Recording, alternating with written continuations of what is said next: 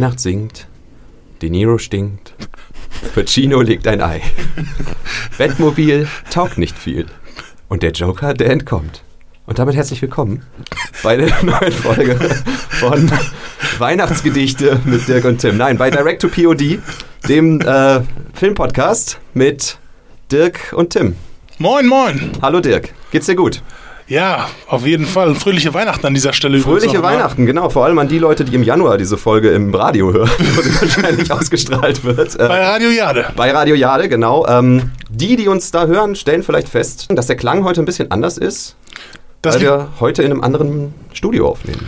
genau, das liegt daran, ähm, wir sind heute nicht in Wilhelmshaven, sondern in Münster. Ich bin mal bei dir zu Gast, Tim. Ja, wir dachten, wir probieren es mal hier. Ähm, schreibt uns doch einfach mal in die Kommis, ob der Text, ob der Ton hier besser ist.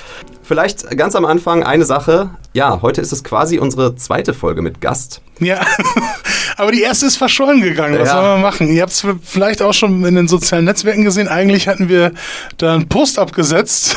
Ja, also an die zehn Leute, die uns folgen bei äh, Instagram, die haben vielleicht gedacht, okay, da war doch noch eine Folge mit einer Frau. Das ist richtig. Äh, Swantje von Pi mal Daumen Podcast hat uns besucht. Ähm, und die Folge ist leider weg. Ja, da ist irgendwas äh, mit der Abspeicherung nicht ganz so richtig gelaufen. Ja. Schaut auch trotzdem nochmal an Swantje an dieser Stelle. Und an den Pi mal Daumen Podcast. Ne? Absolut, ja. Der äh, super ist, den man auch auf Spotify hören kann. Und wenn sie wieder da ist, sprechen wir vielleicht einfach nochmal über Adam Sandlers Pixels. Aber so seid ihr, seid ihr der Nummer entkommen. War aber eine sehr gute Folge eigentlich. Also, ja, hat mir auch gefallen. Das können wir halt immer behaupten. um mal den Daumen in die Wunde zu drücken. Ja, blöderweise, ey, das war die beste Folge, die wir gemacht haben, aber sie ist weg. Aber das macht nichts, denn heute haben wir einen neuen Gast. Genau. Und zwar ist es der Matthias. Hi. Hallo. Das ist äh, der Matthias. Der Matthias und ich haben hier in Münster jahrelang einen Filmquiz äh, moderiert. Quiz, Quiz, Bang, Bang. Quiz, Quiz, Bang, Bang, genau. Es läuft weiter. Also, wenn ihr gerne mal zu einem Filmquiz kommen wollt, äh, kommt nach Münster zu Quiz, Quiz, Bang, Bang. Es wird jetzt von jemand anders moderiert, aber äh, es ist nicht weniger spitze. Na, ich glaube, wir haben sehr fähige Nachfolger gefunden, Das definitiv. die unsere ja. Schuhe mehr als füllen. Und ich bin gespannt, was die machen. Die Ja. bringen neue Ideen rein. Und Aber ich muss sagen, war bei, unter eurer äh, Schirmherrschaft schon super. Das muss man schon ganz Ah ja, klar sagen. Das sind angekommen. große, ja, das sind große Fußstapfen, in die die dann treten. Riesige ja, Fußstapfen. danke. Ja, weil äh, ich habe zwar nur den vierten Platz gemacht, ähm, aber nur weil du am Ende halt Filme von einem äh, Schauspieler haben wolltest, wo du mit den Unbekanntesten angefangen bist, so aus, der, aus den ersten Jahren und damit Das dich weiter nagt gesteigert an hast. dir, oder? Ja, das nagt an mir, dass ich nicht wusste, dass Matt Damon bei Feld der Träume mitgespielt hat damals. ja, Ja. ganze zwei Sekunden gefühlt. Ja, also ich weiß gar nicht, ob er überhaupt zu sehen ist, ne? Naja, wir haben auf jeden Fall, glaube ich, noch ein Bild hinterher gepostet, dass er mit Ben Affleck irgendwie in, im Er ist- Zuschauer, in er dem ist Statist in so einer Statist, ja. Stadion-Szene irgendwie. Aber da waren ja noch nicht mal Matt Damon und Ben Affleck. Nein, da waren nein, sie nein. einfach nur zwei junge Dudes. Die waren Genau. nicht mal 18, ich weiß ja, es nicht. Ne? und das, wir haben es halt irgendwie als Suchbild auf Facebook gepostet. Hey Leute, falls ihr nochmal wissen wollt, wo Matt Damon und Ben Affleck in dem Film zu sehen sind, dann könnt ihr euch dieses Bild angucken. ja, also ich habe sie nicht gefunden. Ich auch Keine nicht. Ahnung. Weil das Ding war, das hat mich komplett aus dem Konzept gebracht, ähm, weil ich hatte dann schon Deadpool gehört, wo wir ja auch nicht so viele wissen, dass er da ein Cameo hat. Das ist ja für viele dann eine Überraschung. Beim zweiten war das, glaube ich, oder beim ersten? Ich weiß es Äh, jetzt gar zweiter. nicht. Beim zweiten. Auf jeden Fall äh, dachte ich mir so, okay, gut, das könnte Matt Damon sein, weil ich das auch gehört habe, aber dann kam dieser Feld der Träume. Ja, und vor allem, wenn man Deadpool, Deadpool 2 war das, ne? Und wenn man Deadpool 2 hört und denkt, okay, das ist einer von den Unbekannteren, denkt man natürlich erstmal an Brad Pitt, ne? Ja. Der da ja auch, Spoiler, Ja. ja auch einen ganz kleinen Gastauftritt, sehr witzigen, aber einen ganz kleinen Gastauftritt irgendwie hat, ne? Hm. Ja, aber Matt Damon war in Feld der Träume zusammen mit Ben Affleck. Stichwort. Stichwort. Und damit sagen wir vielleicht mal kurz, worum es heute geht. Um den tollen Film Surviving Christmas. Oder auf Deutsch, Wie überlebt man Weihnachten? wie überleben wir Weihnachten? Oder wir, ich. ja. Wie überle- Das ist interessant, dass du den Originaltitel sagst, weil ähm, was ich heute erst erfahren habe, ist, dass Matthias den Film nämlich im Original geguckt hat. Oh, Ja, ich war mir nicht sicher, als wir darüber gesprochen hatten. Guckt ihr ihn jetzt auf Deutsch, Englisch? Deswegen war Englisch war voreingestellt und dann.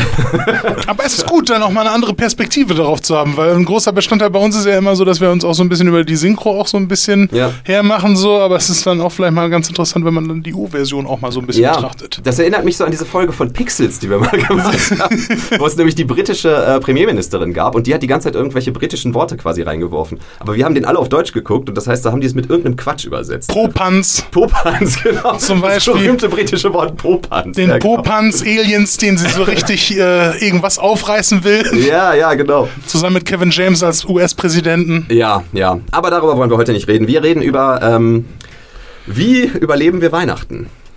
Wie sind wir überhaupt auf diesen Film gekommen? Ähm, das hatte ich vorgeschlagen tatsächlich, weil ich den mal vor einigen Jahren mit meinem Mitbewohner zusammen geguckt Du hast habe. ihn schon gesehen. Ja, ja.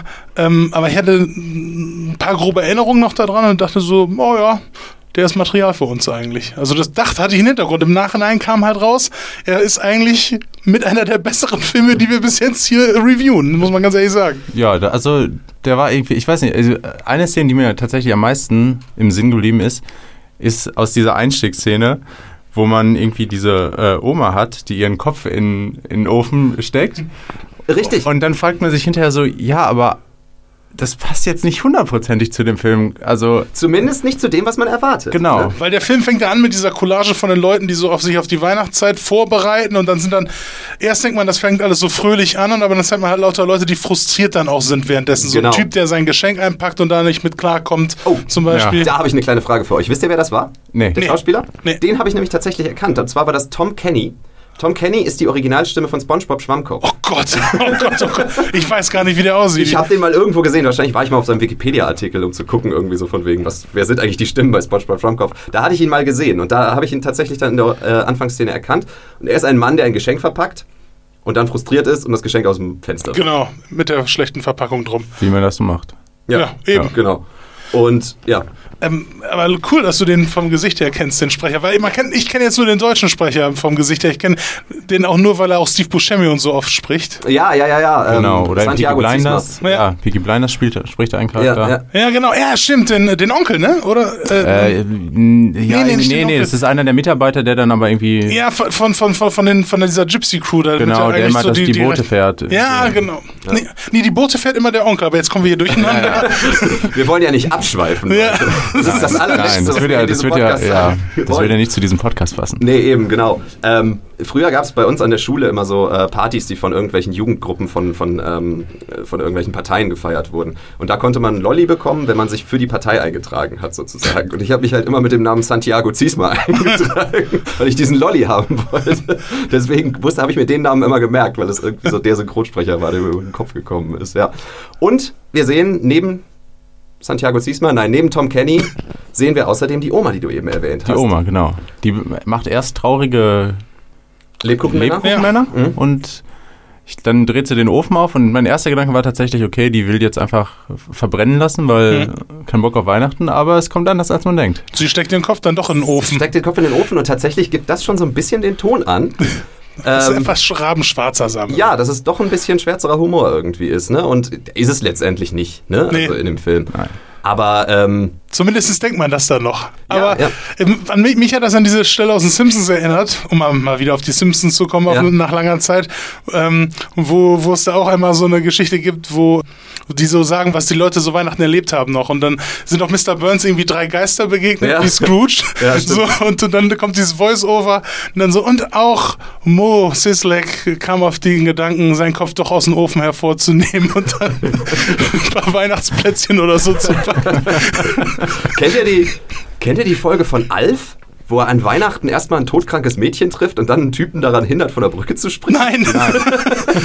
Witz. Weil Alf ist eine der albernsten Sendungen der Welt. So ein typische Sitcom einfach gewesen. Ne? Und äh, dann plötzlich machen die eine Weihnachtsfolge und diese Weihnachtsfolge ist bierernst ne? und ist einfach nur deprimierend und traurig. Also Ja. da habe ich mich, das hat mich so gewundert damals. Und da ist dann so ein Typ, der will von der Brücke springen und dann kommt Alf hinten und sagt halt so mit seiner Tommy Pieper Stimme so, hey, tu es nicht, Mann. und er dann so, oh mein Gott, und denkt, ihm wäre ein Engel erschienen oder sowas, ne? der halt aussieht wie Alf. Eher wie so ein Dämon. ja, wie so ein Dämon, genau. Und ähm, ja, und das fand, ich- das fand ich so überraschend damals, einfach so plötzlich mittendrin. Ne? Aber am Ende haben die doch alle trotzdem am Tisch gesessen und Familienessen gehabt, auch mit dem, mit dem Mann dann und so. Und war Nein, nein, nein, das. Mädchen hat ihn dann später nochmal aus dem Fenster gesehen irgendwie, Ach aber so. sie war halt krank. Also sie- Okay. sie hatte nicht plötzlich keine Leukämie mehr oder Ach so. was. Ich weiß es Ja gut, ich dachte, bei Alf ist sowas möglich. So. Ja, bei Alf ist alles möglich, das ist wohl wahr, ja.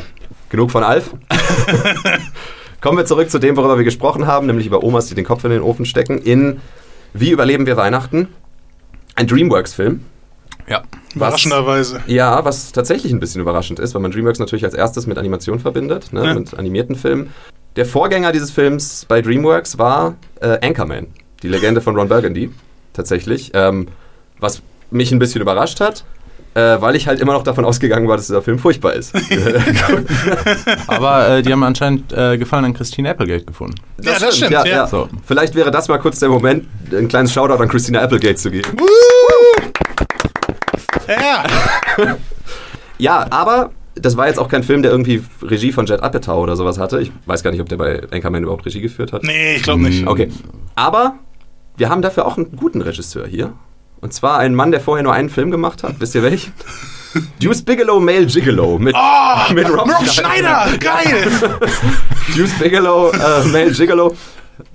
Der Oder Film. ja, die Fortsetzung von dem Film, European Gigolo. Hat er den auch gemacht? Hat er den oder war das? er nicht gemacht. Den hat er nicht gemacht. er hat dann andere Projekte wie Shrek 4 zum Beispiel noch Regie Ach, super. Und als nächstes das macht, war ja der beste Shrek. Ja. als nächstes macht er den neuen Lego-Movie. Er hat er, der war jetzt Oder schon raus. hat er, ja, genau. Ja. Der hat übernommen, Der hat Lego Movie Ja, 2 gemacht. Lego ja. Movie 2. aber der war dann auch nicht mehr so gut, oder? Ich habe ihn nicht gesehen, Also- keine Ahnung. Aber überleg doch mal. Phil Lord und Chris Miller beim ersten. Ja. Wen nimmst du beim zweiten? Ne? Den Male Gigolo. Ja, das ist doch klar. Ne? Ähm, Wollen wir mal gucken, ob der Rob Schneider auch was gesprochen hat bei Gelegenheit? ja, ja, ja. Nee, also ich glaube nicht, ehrlich gesagt. Aber ähm, vielleicht ist Til Schweiger wieder dabei. So wie bei Deuce Bigelow European Gigolo. War er da nicht drin? Ja, ja, doch. ja, der hat am Ende eine kurze Szene in Ja? Amsterdam oder so. Ich glaube, die haben mir mal irgendwie geguckt. Nee, wir haben das nicht gesehen. Ich glaube, du Wir hast haben- mir speziell diese Szene mal gezeigt. Das wäre möglich. Wäre, wir haben aber auch noch diesen anderen geguckt mit, ähm, mit Dave Franco und Tom Wilkinson. ah, äh, Euro, äh, nicht euer hier. Unfinished Äh, Business. Unfinished Business, Stimmt, ja. mit Vince Vaughn auch. Genau, wo sie Genau. am Ende dann den deutschen äh, Gesch- Geschäftsführer sozusagen treffen. Und wer ist es? Uwe Ochsenknecht. ja, wer soll sonst sein? Wer soll es sonst sein? Da nimmt man natürlich Uwe Ochsen. Es gibt halt nur diese Handvoll deutsche Schauspieler. Ne? Also Uwe Ochsenknecht, Til Schweiger, hier und da mal Christian Berkel. ja, gibt es vielleicht noch irgendwie einen deutschen Schauspieler, der international bekannt Man ist? könnte jetzt wieder eine Brücke zu unserem Film von gestern oder heute, je nachdem, wann wir den geguckt Udo haben, schlagen. vielleicht. Alles klar, Matthias. Dann reden wir später über Ralf Möller. ähm, ja, stimmt. Udo Kier natürlich. Udo Kier wird auch noch von äh, hier nach da gereicht.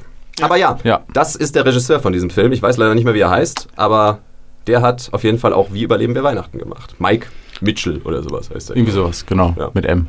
Keine Ahnung. Worum geht's? Es geht um. Ist das ein. Er ist ein Werbetyp. Yo. Ben Affleck ist einfach nur ein Werbetyp. Ich glaube, Also, das ist. ja, der scheint aber auch so der Big Boss in der Firma zu sein, Ja. weil der hat ja anscheinend, wie sich im Film zeigen wird, Geld ohne Ende. Ja. Er ist sehr gut Mögliche. in, in, in dem, was er tut, offensichtlich. Ja. Also er macht sehr gutes Marketing. Ich glaube, Ja. ich weiß nicht, wie es im Deutschen war, aber im Englischen hat er, glaube ich, so einen Satz, äh, ich könnte Walfilets an Greenpeace verkaufen. Ja, ja, ja, ja, das hat er im Deutschen tatsächlich auch gesagt, genau. Ähm, er ist sehr gut in dem, was er tut, aber er ist sonst eigentlich, er ist ein totaler Psychopath. Eigentlich schon. Mal- Aufgedrehter Irrer. Ja, sagen wir mal ganz ehrlich, also er ist halt einfach ein Marketingmitarbeiter, Ja. ne? klar.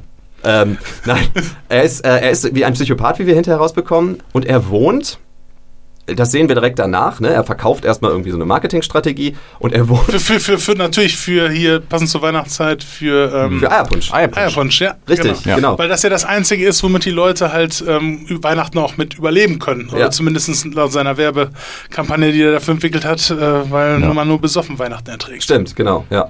Und dann geht er nach Hause, nachdem er da gearbeitet hat. Und da musste ich schon das erste Mal lachen, muss ich sagen. Weil dann sehen wir seine Wohnung. Ja. Ich weiß nicht, ob euch das aufgefallen ist, aber diese Wohnung war so herrlich witzig, traurig eingerichtet eigentlich. Ja, es war halt ein Riesenzimmer und da stand halt eine Couch drin. Ja, Ja, und sonst nichts. sonst nichts. Und das Also war's. Ein Loft ohne alles ja, sozusagen. genau.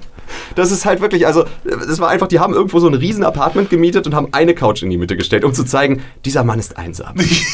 Ja, und er arbeitet nur, hat kein Privatleben Genau. gefühlt. Aber gut, auf die Couch haben sie dann auch Jennifer Morrison gesetzt. Seine Freundin Ja. zu dem Ja. Zeitpunkt. Jennifer Morrison ist eine Frau, deren Gesicht mir bekannt ist, obwohl ich nicht weiß, was sie so in ihrem Leben gemacht hat. Ähm, Zum Beispiel hat sie bei Dr. House ja eine der Hauptrollen gespielt. Ah, ja. Da war sie eine seiner Studentinnen von Anfang an, die dann später auch eine der Hauptärztinnen da wird. Genau. Ähm, dann hat sie ja bei Star Trek bei dem allerersten neuen am Anfang die Mutter von, äh, von, von Kirk gespielt. Und die Frau von Chris Hemsworth, der zu dem Zeitpunkt noch nicht Chris Hemsworth wirklich Mhm. war. Und dann hat sie auch ein paar Folgen How Met Your Mother noch so eine Love Interest von Ted Mosby auch gespielt, glaube ah, ich. okay. Ja. Äh, ja, gut, das wusste ich jetzt nicht. Aber Ja. also Haus wusste ich und Star Trek, ah ja, gut zu wissen. Ich dachte, sie hat vielleicht in der alten Star Trek-Serie irgendwie. ich habe ich hab vor kurzem Star Trek angefangen. Ja. Wenn ich da mal ganz kurz Welche abschweifen Serie? darf. Die alte. Also die, die ganz alte mit George Takei und William Shatner und was weiß ich. Beziehungsweise in der ersten ist es, ja noch, ist es ja noch, äh, in, im Piloten ist es noch äh, Captain Pike. Das war ein anderer Schauspieler, aber den haben sie dann ersetzt. Und dann haben sie aber hinterher noch eine Doppelfolge rausgebracht, wo sie einfach Teile aus dem Piloten nochmal reingeschnitten haben und dann Pike sozusagen zurückgekommen ist und so. aber eine Folge habe ich gesehen, von der wollte ich euch erzählen. Und zwar, da treffen sie so ein Ding, so, so, so, ein, äh, so ein Würfel, der in, im All hängt. Und dieser Würfel will sie quasi angreifen. Ne? Ja. Und dann sagt äh, Shatner so, so nach dem Motto so, ja, greif uns doch an, ne? Und du hast doch Angst und so. Und dann sehen sie so ein Alien, das sich ihnen zuschaltet und mit ihnen spricht. Dann teleportieren sie sich hinterher auf diesen Würfel drauf und sehen, dass das Alien nur eine Puppe ist. Und zwar wurde das eingesprochen von einem Baby, gespielt von Clint Howard. Ohne Witz, von einem sechsjährigen oder fünfjährigen Clint Howard, ja, der einfach nur seine Lippen bewegt, ne? Und irgendein Erwachsener hat da drüber gesprochen und sagt halt so, Captain Kirk, ich habe Sie schon erwartet. Trinken Sie doch etwas mit mir und so. Setzen Sie sich zu dem, trinken was mit ihm und dann sagt er, ich zeige Ihnen jetzt mein Raumschiff und die Folge ist vorbei. das ist so geil, vor allem so Clint Howard. Wird das denn dann nochmal aufgegriffen in anderen Folgen oder was? Keine Ahnung, so weit bin ich noch nicht. So. Vielleicht kommt Clint Howard später nochmal wieder, aber ist natürlich, wie man es erwartet, ein sehr hübsches Baby. Gut. Was macht Ben Affleck? Äh, Tickets. Ja, und Tickets. zwar in, zu den Fidschi-Inseln. Fiji, genau. Ja. Weil Fiji anscheinend die Location für Weihnachten ist. Wenn Ja. man nicht Weihnachten feiern will, fährt man nach Fiji. Ja, Ja. absolut, weil es so schön warm da ist. Denn er möchte eigentlich nicht so wirklich Weihnachten feiern. Genau, er hat eine schlechte Erinnerung daran, äh, die einem noch nicht da präsentiert wird natürlich, weil da muss man im Film noch ein bisschen weiter für gucken. Er verbindet nicht so positive Erinnerungen mit dem Weihnachtsfest. Genau, aber man weiß nicht warum. Ne? Genau. Und ja, seine Freundin ist daraufhin super enttäuscht, dass es Fiji-Tickets gibt und ja, macht ihm jetzt quasi den Vorwurf, warum können wir nicht mit deiner Familie feiern? Ja. Ja. Aber Aber mit meiner. Oder mit meiner, Ja. aber er hat generell nicht so Bock auf Weihnachten, sie streiten sich und ja. Macht dann relativ schnell Schluss. Genau, so, das ist der nächste Schritt. ja, das ist so. Wenn man halt Fidschi-Tickets bekommt, äh, ja, zu Weihnachten, dann macht man Schluss. Ja, wobei ich auch so ein bisschen sagen muss, dass ich, sie kommt später ja doch mal vor in diesem Film. Ja. Ne? Und Ja. ich war ein bisschen überrascht davon, wie sie dann später auf einmal drauf war, weil sie sagt halt so von wegen, ey, du öffnest dich mir überhaupt nicht, ich habe deine Familie nie kennengelernt, du willst mir nicht sagen, warum. Und das findet sie ja im Endeffekt merkwürdig. Ja. Und deswegen be beendet sie ja die Beziehung. Genau. Ich fand sie gar nicht schlimm in dem Moment. Also klar, er hat ihr Fiji-Tickets geschenkt und Ja. sowas, ne? aber sie wollte das ja gar nicht. Das Das, stimmt. heißt, in dem Moment ist sie gar nicht so schlimm. Dann kommt sie aber hinterher vor und ist voll ätzend. auf Ja. einmal, ist super oberflächlich und so. Ne? Wobei ich erst schon diesen Schritt krass fand, weil sie ja am Anfang, wo sie da bei sich in der Wohnung sind, da auch noch so relativ heavy miteinander sind. Ja. Ich fand diesen Schritt von diesen Fidschi-Tickets zu der Trennung jetzt schon ziemlich krass, muss ich Das sagen. ging auch super Also schnell. das, Ja, das, das- das ging war ja mir zu schnell. auf Nichts für ungut. ja. Ja. An der Stelle wird eingeblendet, wer Regie geführt hat und das Drehbuch geschrieben hat. Und ich möchte kurz dazu sagen, dass dieses Drehbuch von vier Leuten geschrieben wurde. Ja. vier Leute haben an diesem Drehbuch gearbeitet. Aber hey, vielleicht jeder für einen Charakter. Ne? Man, weiß, Man es weiß es nicht. Man weiß es nicht. Nee, aber ich glaube, dann geht der Film weiter, dass Ben Afflecks Charakter Drew heißt er, glaube ich. Ja. Das Ähm, hast du aber gut gemerkt. Das hätte ich nicht mehr gewusst. Ich habe mir auch extra nochmal alle Namen aufgeschrieben, weil man die so schnell vergisst. Ich hätte ihn jetzt einfach Ben Affleck genannt. Aber gut, ja. äh, unbedingt jemanden finden möchte, mit dem er ja Weihnachten abhängen kann, chillen kann, um es jetzt mal so auszudrücken. Und er nimmt halt sein Telefonbuch und ja, telefoniert alle seine Freunde durch. Freunde in Anführungszeichen. Freunde in Anführungszeichen, aber merkt, man merkt halt recht schnell so, eigentlich haben die alle eine Familie, wollen ja was mit ihren Familien verbringen und er sagt so, hä, warum verbringt er einen anderen Tag mit deinem Kind gefühlt? Ein- einmal, einmal meint, meint auch wo einer am Telefon so, ja, nun, ich hab hier, bin hier aber mit meinem Baby. So, ach, das stört mich nicht. genau. Wahrscheinlich wäre auch jemand gekommen, wenn er sich einfach mal einen Küchentisch gekauft hätte oder so. Ja, Ja, Dessen hat, er hat ja nicht mal einen Tisch. Und was ich sehr cool an dieser Szene fand, ist, er hat sein, ja, sein Kontaktadressenbuch vor sich liegen und streicht halt jeden Namen durch, wenn die halt nicht zu Weihnachten kommen können. er braucht das halt später nicht mehr. Die sind Genau. dann gestorben. Ja, Ja. ja, stimmt. Ach ja, richtig, das ist sein normales Kontakt. Ja. Ne? Oder er hat sich die Mühe gemacht, dann und das nochmal komplett abgeschrieben, um das zum Durchstreichen zu Extra, nehmen. extra für Weihnachten. Warum sollte er? Ach, warum sollten das so einige in ihrem Ja, das stimmt. Warum handeln einige Charaktere in diesem Film, wie sie handeln? Das stimmt, ja. Er Weil vier Drehbuchschreiber das so geschrieben haben. Ja, stimmt, genau. Standen wahrscheinlich auch am Anfang 40, Les- 40 Namen drauf oder so, bis nur noch vier übrig waren. Alle durch, durchtelefoniert. Ja, das waren die, die mit dem Regisseur Weihnachten feiern wollten. Ja, genau. Ja, das bedeutet, der nächste logische Schritt ist, einen Psychologen zu belästigen. der, glaube ich, nicht mal sein eigener Psychologe ist. Nee, ich glaube, er ist nur, oder er hat ihn über so eine Psychologen-Hotline vielleicht nur angerufen, irgendwie sowas, weil die haben sich offensichtlich wohl nie persönlich kennengelernt. Ja. Aber dieser Psychologe wird gespielt vom großartigen Stephen Root. Stephen Root ist da und Stephen Root ist ja wirklich der Charakterschauspieler. Ja. ne? Also Stephen Root ist einfach so ein Typ.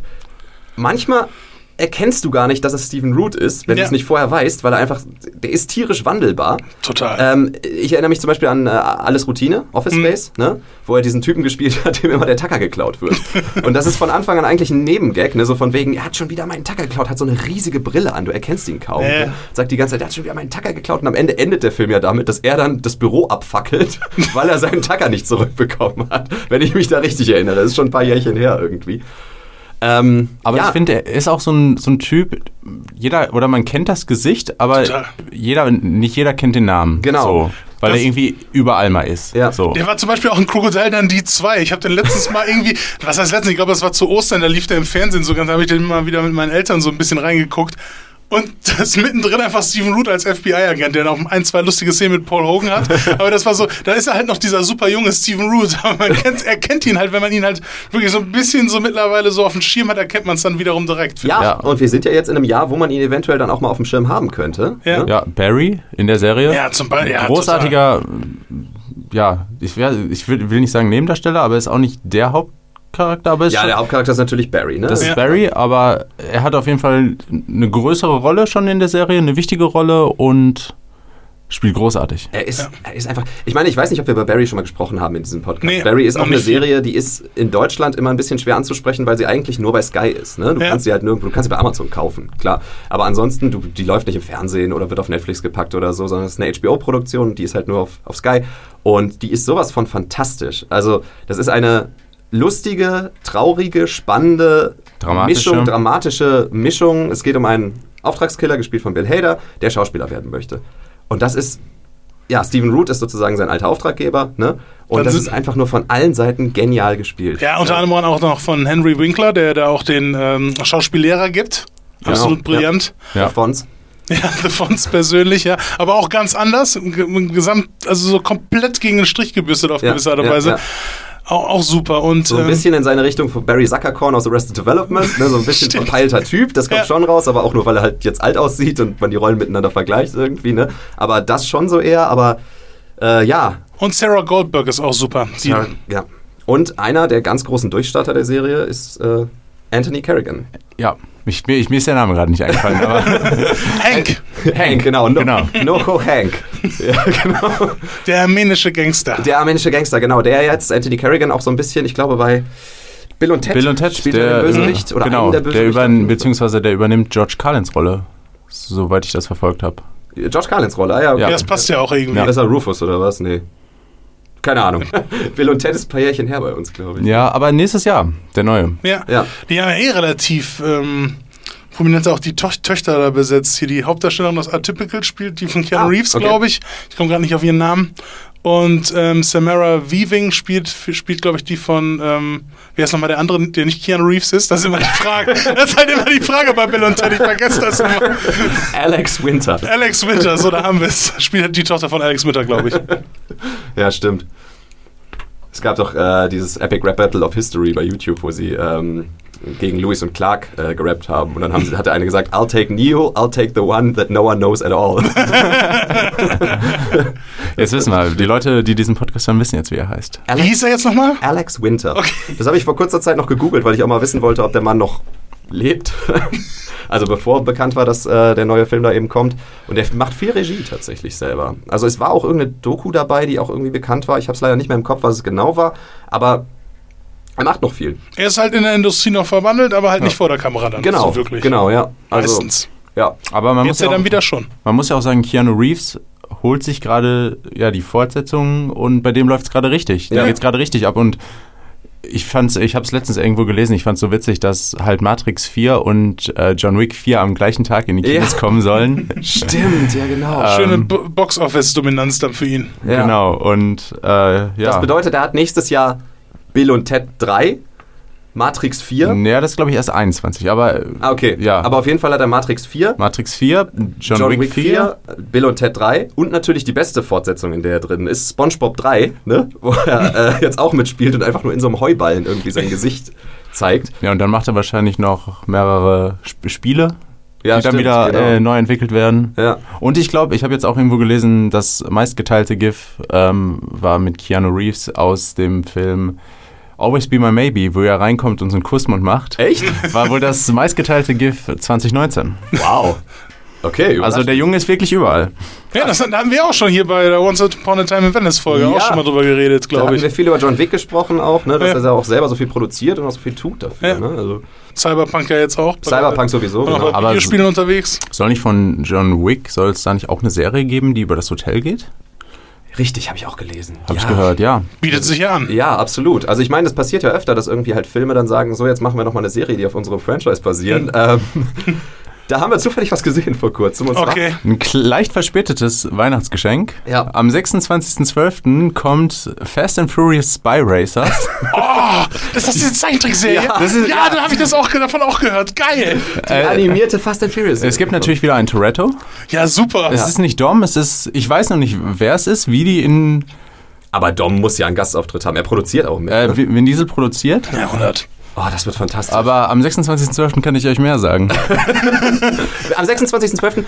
turnt doch einfach mal ein bisschen ab mit der Familie unter Ja. Weihnachtsbaum, lehnt euch zurück, macht euch ein kaltes Corona auf und guckt euch die neue, die neue Fast and Furious. Ja, es, aber es Ja, gut. Ich ja. bin eher der belgische Typ. Ja, okay, ja, das ist halt immer ein bisschen problematisch. Ähm, oder was ihr euch auch angucken könnt, wäre Wie überleben wir Weihnachten mit Ben Affleck, über den wir gerade sprechen. Ja, Und zwar- eigentlich. Ja. Bekommt Ben Affleck einen Tipp von diesem Psychologen, mit dem er sich da trifft, oder den er belästigt am Flughafen? Am Flughafen, genau. In, mitten in der Gepäckabfertigung, wo immer so viel Zeit ist. Stimmt, ja. Da bekommt er den Tipp, schreib doch einfach mal alles auf, was du mit deiner Familie verbindest, negativ. Verbrenne es an einem Ort aus deiner Jugend. der dir viel bedeutet, der ja peaceful ist sozusagen. Ja, genau. Und äh, da merkt man, dass du ihn auf Englisch geguckt hast. äh, und sage, ich vergebe euch. Genau. Und dafür fährt er zu seinem alten Haus. Ja, zu seinem alten Elternhaus und da wohnen aber neue Menschen. Und zwar James Gandolfini. und Catherine O'Hara. Genau. Catherine O'Hara ist eine Frau, deren Namen ich mir nochmal raussuchen musste, weil ich immer wieder vergesse, was die Frau eigentlich gemacht hat. Ich auch. Aber sie hat gut gespielt, definitiv. Das Ja, ja das definitiv, aber ich habe keine Ahnung mehr, woher ich Catherine O'Hara kenne. Und man darf natürlich den Sohn nicht vergessen, der wohnt da natürlich auch. Also, äh, ja, der Sohn, ähm, der hieß Der hieß Brian. Blätter Brian. Familie Velko. Familie Verko, perfekt. Ja, genau, ja. also ich glaube, die Mutter hieß Christine, um es jetzt mal abzurunden. Tom war der Vater und Brian der Sohn. Tom konnte ich mir merken, weil er die ganze Zeit so einen Arbeitsanzug anhatte, wo sein Name drauf stand. Ja, das ist, das ist einfach. Gandolfini. Und mehr sagen wir erstmal noch nicht zur Familie. Nee, mehr sagen wir noch nicht. Ja, stimmt. Eigentlich gibt es ja noch ein äh, Mitglied, sagen wir es mal so. Ja, das Ja. sehen wir gleich. Vielleicht ist es auch eine Putzfrau. Schauen wir mal. Man weiß es nicht. Ja. Äh, okay. Oder vielleicht gibt es ja auch noch andere Familienmitglieder. Ja, vielleicht. Ben Affleck setzt sich vor das Haus, verbrennt den Zettel, sagt, ich vergebe euch. Und Gandolfini erschlägt ihn sofort mit einer Schaufel. Ja, er kommt direkt raus und begründet das dann im Nachhinein damit, wenn jemand bei mir vor meiner Haustür was anzündet, dann muss er damit leben, etwas mit der Schaufel vom Kopf zu bekommen. Richtig, richtig, genau. Ja. Und äh, er, die tragen ihn mit rein und er sagt, ich habe eine Hammeridee. Warum seid ihr nicht meine Familie Genau. an Weihnachten? Genau, er erinnert sich ja eh so ein bisschen daran, wie es in diesem Haus war. So, er versucht das so ein bisschen so nachzuvollziehen. Lässt sich auch nochmal durch das Haus führen. Die sind schon angenervt von ihm, aber die sind dann halt schon noch so ein Rest höflich, sage ich jetzt mal, nachdem sie ihn auch fast erschlagen hätten. Dann kommt für mich einer der Lieblingsgags, die ich aus dem Film habe, der ist mit der knarrenden Stufe. Ja. Wo Ben Affleck die Stufe so hochläuft und dann wieder merkt, dass die Stufe da knarrt und dann sagt so, oh, die hat auch schon damals bei uns geknarrt, als wir hier gewohnt haben. Wissen Sie, wie wir diese knarrende Stufe genannt haben? Die knarrende Stufe. Da muss ich auch. Das war der erste Moment, wo ich so gedacht habe, oh, vielleicht ist der gar nicht so schlecht. Ja, Vielleicht ist der Film gar nicht so schlecht. Ich meine, was ich, was ich dazu sagen muss, ist, äh, ich finde Ben Affleck ein bisschen fehlbesetzt. Also so diesen, diesen Psychopathen, der die ganze Zeit auf die Nerven geht oder sowas, ne? Äh, Hat er schon okay gemacht. Ich weiß nicht, da. Äh, aber wenn man mal so guckt, die Zeit so, 2004, da war halt Ben Affleck Ja. so der, den man genommen hat. Genau. ja, aber eigentlich Ja. hast du ihn genommen nicht so als, als exzentrischen Typen oder sowas, sondern so als den, den Loverboy irgendwie, ne? Ja, Aber ich glaube, deshalb hat er auch Bock darauf gehabt. Ja, so, ja. also, weil man muss, man muss ihm eins zugestehen, er committete halt echt. Ja. So, also er ist ja total irre. Der gibt alles. ja gibt der alles. gibt alles und ich glaube, fürs Studio war es halt einfach, ja, das wird auf jeden Fall ein Hit, weil der ist der Name. Ja, ja. Und man muss ja auch ganz klar sagen, so wenn man sich die Weihnachtsfilme so geschichtlich mal anguckt, wie da die Hauptdarsteller da manchmal so ein bisschen dann auch mal überreagieren. Ne? Ich meine, die so, wenn man sich jetzt mal Filme des ähnlichen Kalibers anguckt, die Griswolds zum Beispiel, hier, äh, Chevy Chase hat ja auch. Eine immer schöne Bescherung, ja. schöne Bescherung, der hat ja dann auch immer Ja. mega irre geguckt. und- Halleluja! Das ist ein Ding. Der ist ja auch immer abgegangen. Ich habe den vor kurzem auch nochmal geguckt, weil jetzt wieder die Zeit ist. Natürlich. Und auch absolut. Das gehört absolut- dazu, ja. Ja, das, genau, das gehört dazu. So ähnlich wie mit Die Geister, die ich rief mit Bill Murray. Ja. Ja. Er ist auch total am Overacten, dieses Ja, Film, ne? andau vor, allem, vor allem die letzte Hälfte. Also spätestens ab, wenn der Geist der ähm, gegenwärtigen Weihnachter diese, diese Feder aufläuft, die dann auch so total überdreht ist und ihn die ganze Zeit schlägt. Stimmt. Es ja, ist dann halt richtig. nur noch halb improvisiert gefühlt. So. Es Ja. ist einfach nur noch abgedreht. Ja, ja, ja. Einer meiner Lieblingsplots ähm, ist aus dem Film, aber um das jetzt nochmal abzuschließen, wo Bill Murray am Anfang einen von seinem Team da feuert, aber auch so einen relativ erfolgreichen Fernsehtypen eigentlich, Mhm. und der innerhalb von einem Tag auf der Straße dann lebt, total zerzaust, trinkt, einfach nur, weil er keinen Bock hat, nach Hause zu gehen, weil er Angst hat, dass seine Freundin mit ihm Schluss macht, weil er jetzt keinen Job mehr hat, und dann total heruntergekommen, einen Tag später dann mit einer Schrotflinte bei Bill Murray aufläuft und ihn erschießen will im Suff. Das ist das Beste. Stimmt, da ist nur ein Tag. Ja, es ist nur ein Tag. Ja, viel kann passieren in einem Tag. Ja, ja, das ist so. Ähm, ich meine, die Zeit von äh, Wie überleben wir Weihnachten ist ja auch gefühlt nur wenige Tage. Ja, ich Ja, glaube das drei, vier. Drei, vier Tage oder er mietet sich die, er kauft er sozusagen. kauft diese die Familie. Also Genau. nachdem er umgeführt wird, steht er an der Tür, soll gehen und sagt so, hey, warum seid ihr nicht meine Familie für Weihnachten? Ich zahle euch 250.000 Dollar. Ja. Und Tom sagt, also James Gandolfini sagt, jo, Passt. machen wir sofort. so. Das war ja so inszeniert, dass, dass er erst so sagt, nee, ich, wir wollen nicht deine Familie spielen, jetzt hau er hier ab. Und Ja. dann so, ich gebe dir 250.000 Dollar für, ach komm her, mein Sohn. Ja, stimmt. Genau.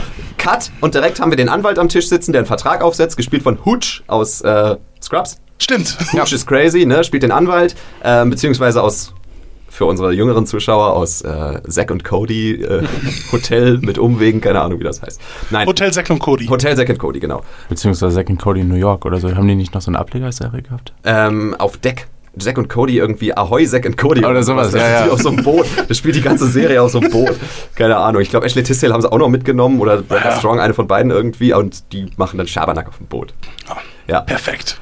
Da zum Beispiel war auch ein Gag, den ich sehr gerne mochte. Und zwar, ähm, ich habe ihn mir nicht aufgeschrieben, aber es War war. das so- das mit dem Weihnachtsbaum mit den kaufen? Weihnachtsbäumen, wo er, da, sagt er, da sagt er dann so zu der Familie, so völlig hochmotiviert, sagt er zu der Familie so, so, wer von euch hat Lust, morgen mit mir einen Weihnachtsbaum kaufen zu gehen? Und Hutsch, also der, der Anwalt guckt halt irgendwie in den Vertrag und sagt so, wie es aussieht, alle von ihnen. Weil genau das besagt ja der Vertrag, dass sie mit ihm, während er da wohnt, natürlich auch so ein komplettes Weihnachtsprogramm abziehen Genau, müssen. und der Vertrag spielt eigentlich auch eine re relativ große Rolle, weil er immer mal wieder erwähnt wird, wenn die Familie Sachen machen muss, die sie eigentlich nicht will, ja. Die aber genau in dem Vertrag stehen. Ob es so kleine Sachen sind, wie dass der Vater dann eine Weihnachtsmannmütze tragen soll, das er super gerne macht, aber das, es ist halt immer so ein ja, so ein Thema des Es Films, ist dass so- dieser, äh, dass dieser Anwalt eigentlich alles aufgeschrieben hat, was, Ja, was man ja. irgendwie machen kann. Ob Ja. es jetzt gefühlt Baum schmücken, Lieder singen und beim Baumschmücken soll der Vater, glaube ich, noch O Tannenbaum singen. Ja, das ist auch wieder so eine gute Szene, weil äh, da sagt ja dann äh, Gandolfini so, ja, muss ich jetzt singen? Und Ben Affleck sagt so, ja, das ist vertraglich festgeregelt. Also, ähm, wie fühlst du dich denn dabei, äh, dass ich jetzt nicht unbedingt singen wollen würde? So, wäre das für dich in Ordnung? Und dann er so, hm, eigentlich nicht. Und das sind die Momente, wo mir auch aufgefallen ist, dass Gandolfini absolut fantastisch in Ja. Film Ja. ist. Gandolfini ist sowas von gut besetzt als dieser grumpy Vater, der überhaupt keinen Bock auf die Scheiße hat, Genau. aber unbedingt dieses Mula haben will Ja. ne? und deswegen halt mitmachen muss und dann aber dabei immer mies gelaunt aussieht. Ich finde das auch so geil, wo seine Frau dann meint so, hä, warum ist dieser Typ immer noch hier, wo sie ihn auf der Toilette dann trifft, Ja. so. Und dann Gandolfini dann meint so, ja, der zahlt uns 250.000 Dollar, dass er bei uns hier Weihnachten feiern darf. Und dann so, warum sprichst du das denn nicht mit mir ab? So, wieso, kommt darauf an, würdest du mir dafür auch 250.000 Dollar bieten? Also nein, dann nicht. Irgendwie so. genau, stimmt. Also, ich, ich, ich habe nicht so viel Komödie mit Gandolfini gesehen. Äh, ich glaube, es gab noch eine mit Julia Louis-Dreyfus, die richtig gut gewesen sein soll. So quasi einer der letzten Filme vor seinem Tod. Ja, ja, Enough Set, glaube ich, oder so. hieß Den der. hab ich gesehen. Hast du, war der gut? Das ist ein sehr schöner Film tatsächlich, so, ein, so ein leiserer. Sie spielt halt eine Masseuse und ähm, James Gandolfini ist ein Typ, den sie da kennenlernt im Laufe des Films. Und sie findet halt heraus, dass eine ihrer Stammkundinnen, die übrigens von ähm, Catherine Keener gespielt wird, Oh, geil. Ähm, äh, dass das die Ex von ihm ist. Ah, okay. Und dann versucht sie natürlich über seine Ex so ein bisschen herauszufinden, so ein bisschen was über seine Eigenarten Mhm. und so. Und natürlich führt das dann irgendwann dann zu Verwicklung und es kommt raus. Und das ist ein ganz interessant gemachtes Konzept, was sie da umgesetzt haben. Und es ist irgendwie trotzdem noch, es wir- wirkt alles relativ real trotzdem. Cool, ja. Also ich habe auch nur Gutes davon gehört. Das war, glaube ich, auch einer, ich meine auch einer, der dann so äh, Golden Globe nominiert wurde. Ja. Ja, ja. sowas, ne? So, wenn ich mich erinnern kann. Der war, ja, der kam sehr gut an, auch Ja. bei Kritikern. Hast du den auch gesehen? Ich habe ihn leider nicht gesehen, aber ich, äh, der steht irgendwie nicht auf meiner Liste, aber der, irgendwie taucht er immer auf und dann denke ich mir, oh, den muss ich unbedingt mal sehen und dann, äh, weiß nicht, das geht immer unter, weil immer so viele Filme da sind, die man sehen will. Ja. Aber ähm, ja, der, der wird mich sehr interessieren. Ich erinnere mich noch, dass das das Jahr war, wo Tina Fey und Amy Poehler die Golden Globes nominiert, äh, moderiert haben. Ja. Und die haben genauso viel bekommen wie Ricky Gervais. ja, genau. Und äh, dann haben sie nämlich gesagt, so von wegen, ja, Julia Louis-Dreyfus ist auch hier, aber die ist ja heute für Filme nominiert und nicht für Serien. Und dann haben sie zu Julia Louis-Dreyfus rübergeblendet und die hatte so eine riesige Sonnenbrille an und so eine dicke Zigarre, so wegen, dass sie halt mit diesem Pöbel irgendwie aus der Serienwelt nichts mehr zu tun haben will. Das fand ich ganz lustig damals. Gut. Kommen wir zurück. Ja, Tun wir, das machen wir, ja. müssen wir.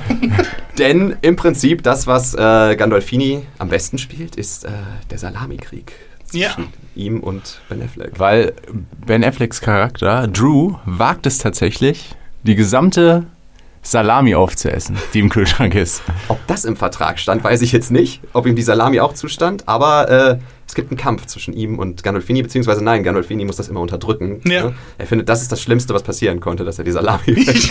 Dann zeigen sie auch noch so eine Zeitlupeneinstellung, wie Ben Affleck so ganz penetrant so das letzte Stück Salami in seinem Mund schiebt. Ja, und nicht nur in Zeitlupe, sondern noch einen schönen Close-Up auf Ben Afflecks Mund. Ja, natürlich, ja, ja. ja. Und dann klingelt es an der Tür und wir geben einen Quick Shoutout an Christina Applegate. Ja! die die Tochter der Familie ist. Alicia. Alicia, genau. Und das passt Ben Affleck überhaupt nicht.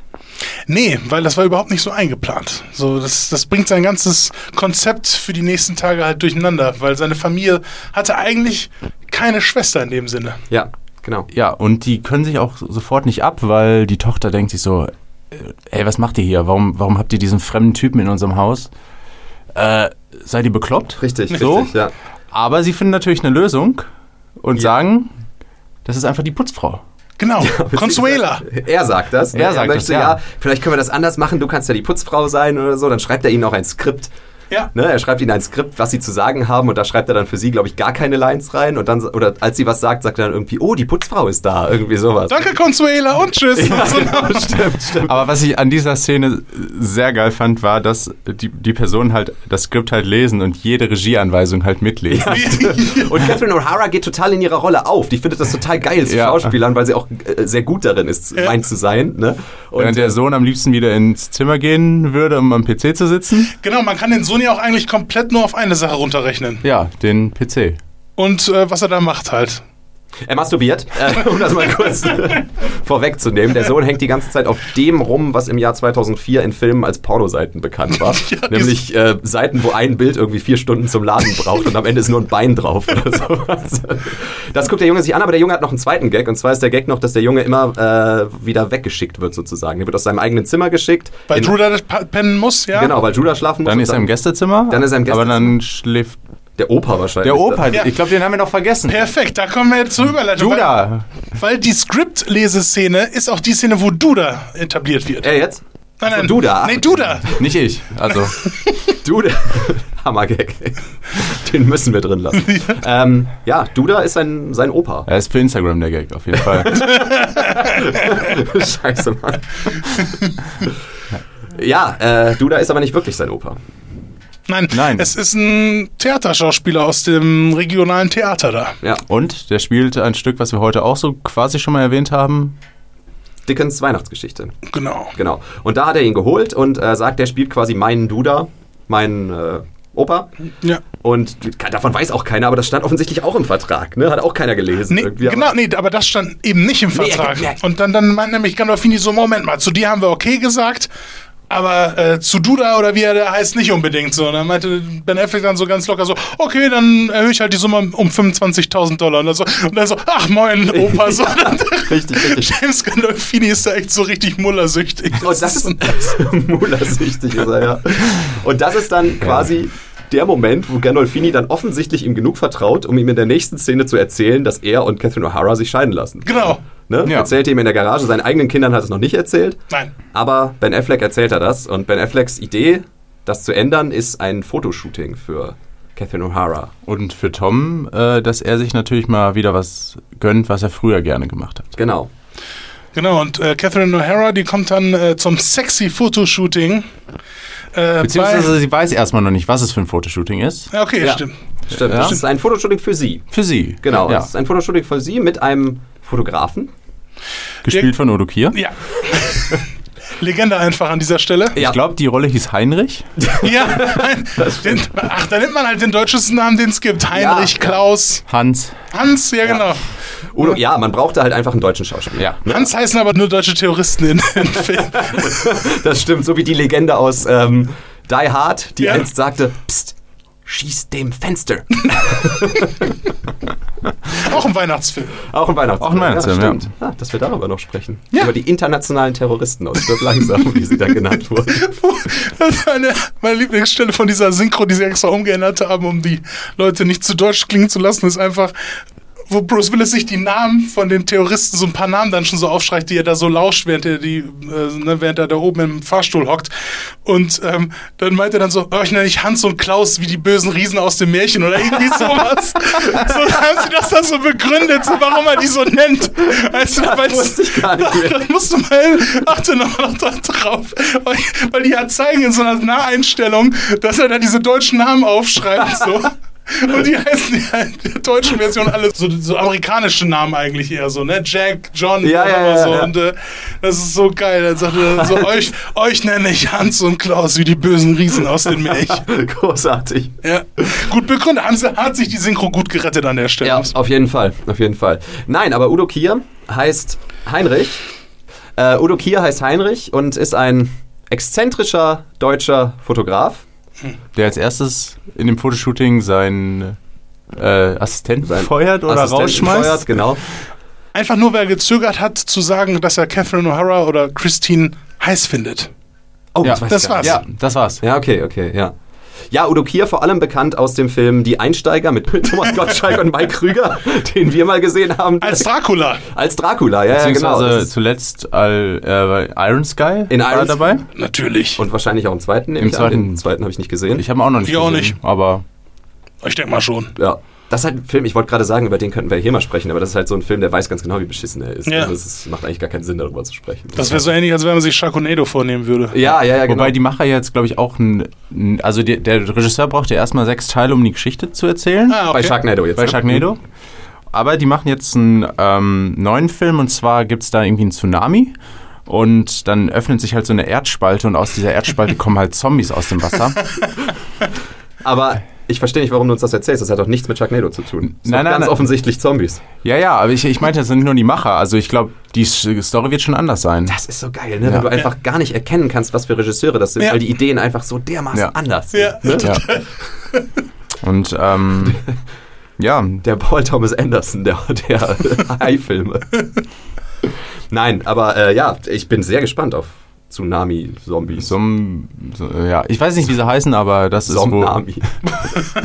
Du lässt das so wieder wahrscheinlich wirklich. Ja, ist- Höchstwahrscheinlich, Ja. ja. Man muss ja wieder. Ja, es muss ja irgendwas mehr. Das letzte war ja ein Tornado und es ging um Haie. Ja. Also jetzt irgendwie Zombie und Tsunami zusammenpacken. Ist Tara Reid wieder drin?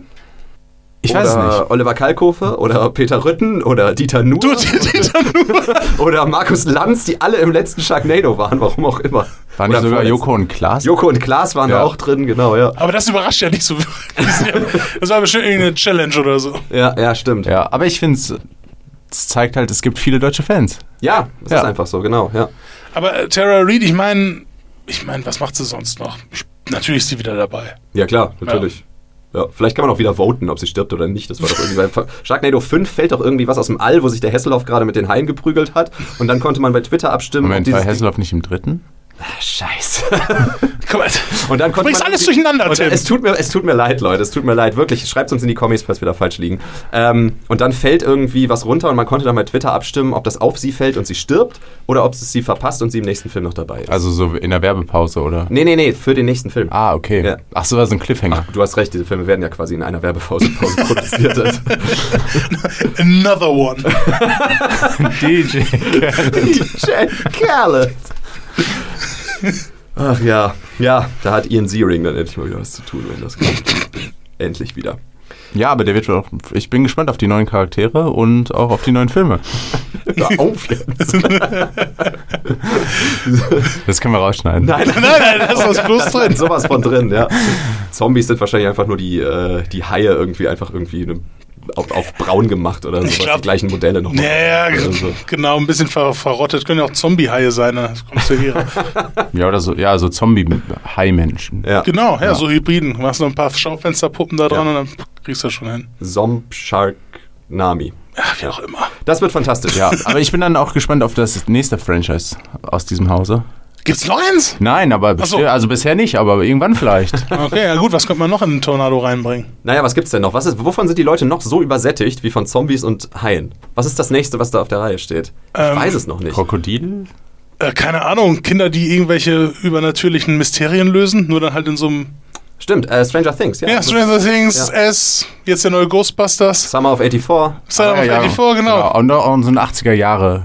Ja, so ein 80er-Jahre-Twister. Wie Ja. wär's denn damit? Ja, ja. Mit allen Klischees, die man da reinpacken kann. Sind einfach die 80er in diesem Twister drin. Ja, das wird fantastisch. Dann kommen, kommen die alle rausgeflogen. Da. Alle, alle Leute, die es trifft, werden, sind dann wieder in den 80ern. Ja, genau. Vorsicht, es ist ein Slinky. Ja, das wird großartig. Da freue ich mich drauf. Genau wie auf den neuen Ghostbusters. Das, äh, Ja. das wird fantastisch. Einfach immer Finn Wolfhard besetzen. Das, Ja, es Ja. geht immer. Für jedes Franchise mit Mystery Kids. ja. In S war NS, Stranger Things. Ja, Und Hammer. jetzt äh, Ghostbusters. Ja. Und- Ghostbusters. Für, dafür sein Alter ist das schon eine Menge 80er-Nostalgie. Ja, ja. Ich ich war überrascht, dass er nicht in Summer of 84 war. ja gut, aber äh, vielleicht was, mich ja auch aber nächster selber, Teil. äh, was mich aber sehr überrascht hat, dass äh, Paul Rudd im neuen Ghostbusters war. Aber Hat dich das überrascht? ich habe es halt vorhin irgendwie nie mitbekommen gehabt. Na, ich, ich wusste es auch nicht. Dass er, Ja. ich habe es auch erst im Trailer gesehen, dass er So, da gecastet und- wird. Also überraschend, dass sie ihn casten, finde ich nicht, aber ich wusste auch nichts davon. So, genau, ich habe den Trailer gesehen und dachte so, hey, cool, Paul Rudd, so, den, der, der, ja, klar. Ja, kann man mal Der hat machen. ja auch eine Netflix-Serie jetzt eine neue. Hat die einer schon gesehen? Äh, Noch nicht. Ich habe einen Clip davon gesehen, hat Ja. er bei Conan gezeigt. Ja. Äh, also, der Mac and Me Clip, wo er den Berg runterrollt. den habe ich gesehen, aber ansonsten Ja. leider nichts. Nee. Nee, aber die soll, hat, glaube ich, sehr gute Kritiken Ja. bekommen und ähm, ich bin, steht auf jeden Fall auf meiner Liste. Mhm. Und eine Netflix-Serie, die ich auch wirklich empfehlen kann, ist äh, Dead to Me mit Christine Applegate. Shoutout an, Shoutout an Christina Applegate. Woo! Woo! Ja! Ähm, ja, was ich zuletzt noch zu dieser Serie sagen würde, ist, dass ich sehr cool finde, dass Aisling B, die irische Comedienne Aisling B, jetzt öfter mal zu sehen ist. Die, hat jetzt, die ist die Frau in dieser äh, Netflix-Serie mit Paul Rudd. Mhm. Die hat ganz viel Stand-up und sowas in, in äh, Irland und in, in Großbritannien generell gemacht. Äh, und jetzt scheint die offensichtlich so ein bisschen in den Mainstream zu rutschen. Und ich freue mich mehr von der zu sehen. Die ist cool. Ja. Ähm, kommen wir zurück? Wir kommen zurück. Müssen wir. Äh, genau, wir sind, glaube ich, an der Stelle stehen geblieben. Der Opa war jetzt bei der Familie, die Familie kriegt mehr Geld, äh, haben Eheprobleme. Fotoshoot mit Udo Fotoshoot Krier. und wegen, währenddessen sind Ben Affleck und äh, Christina Applegate, ich gebe jetzt keinen Shoutout, sind Ben Affleck und Christina Applegate äh, Schlitten fahren.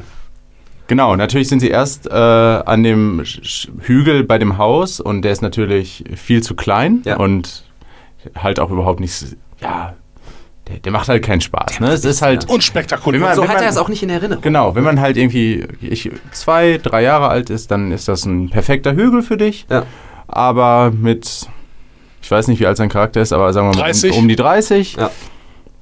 gibt's Kannst du bessere. Immer, kannst du immer überlegen, Ja. wie alt war Christina Applegate und dann zehn Jahre drauf Ja. rechnen. also, also. Ähm, ja, und deswegen gehen sie auf einen so einen Todesberg. Beziehungsweise fahren die nicht sogar mit dem Helikopter? Fliegen die nicht Die mit dem fliegen extra mit dem Helikopter, den er Weil Geld hat. ist ja kein Problem. ja. ja, Ja. Für Und Werbetexter. es ist natürlich äh, der grö größte Hügel, den es gibt im Umkreis. Äh, Ja. Es gibt keinen steileren. Ja. Äh, das heißt, es muss ja, es ist ein Weihnachtsfilm, es muss eine Szene darin sein, wo sie quasi von einem hohen Berg runterfahren und ne, wie bei äh, Schöne Bescherung im Prinzip viel zu schnell sind und dann fallen sie in den Schnee. Ja. Und er versucht sie zu küssen. Unten. Ja. Sie niest ihn aber an. Und das ist der Moment, wo ich mir aufgeschrieben habe, inzestuöse Untertöne. Ich dachte, ich wäre clever, als ich mir das aufgeschrieben habe. Aber 20 Minuten später kommen genau diese Worte in Ja, diesem Film ja, vor. ja, ja. genau, aber da kommen wir noch zu. Da Auf kommen wir noch Fall, zu, genau. Es, es gibt einen Cut, die beiden sitzen zu Hause und sind natürlich beide krank, weil Ne? das Gesicht genießt, man wird krank und sie sitzen halt beide auf der Couch und haben halt ein Gespräch und ja, man merkt zum ersten Mal, vielleicht verstehen die sich ja doch ein bisschen. Ja. Vielleicht, vielleicht ist da doch mehr, als man vielleicht zunächst annehmen könnte. Ja. Sie kommen sich näher. Und sie ist auch nicht mehr die Putzfrau. Sie ist nicht mehr die Putzfrau, genau. Ähm, und sie erzählt ihm aber etwas aus ihrer Jugend.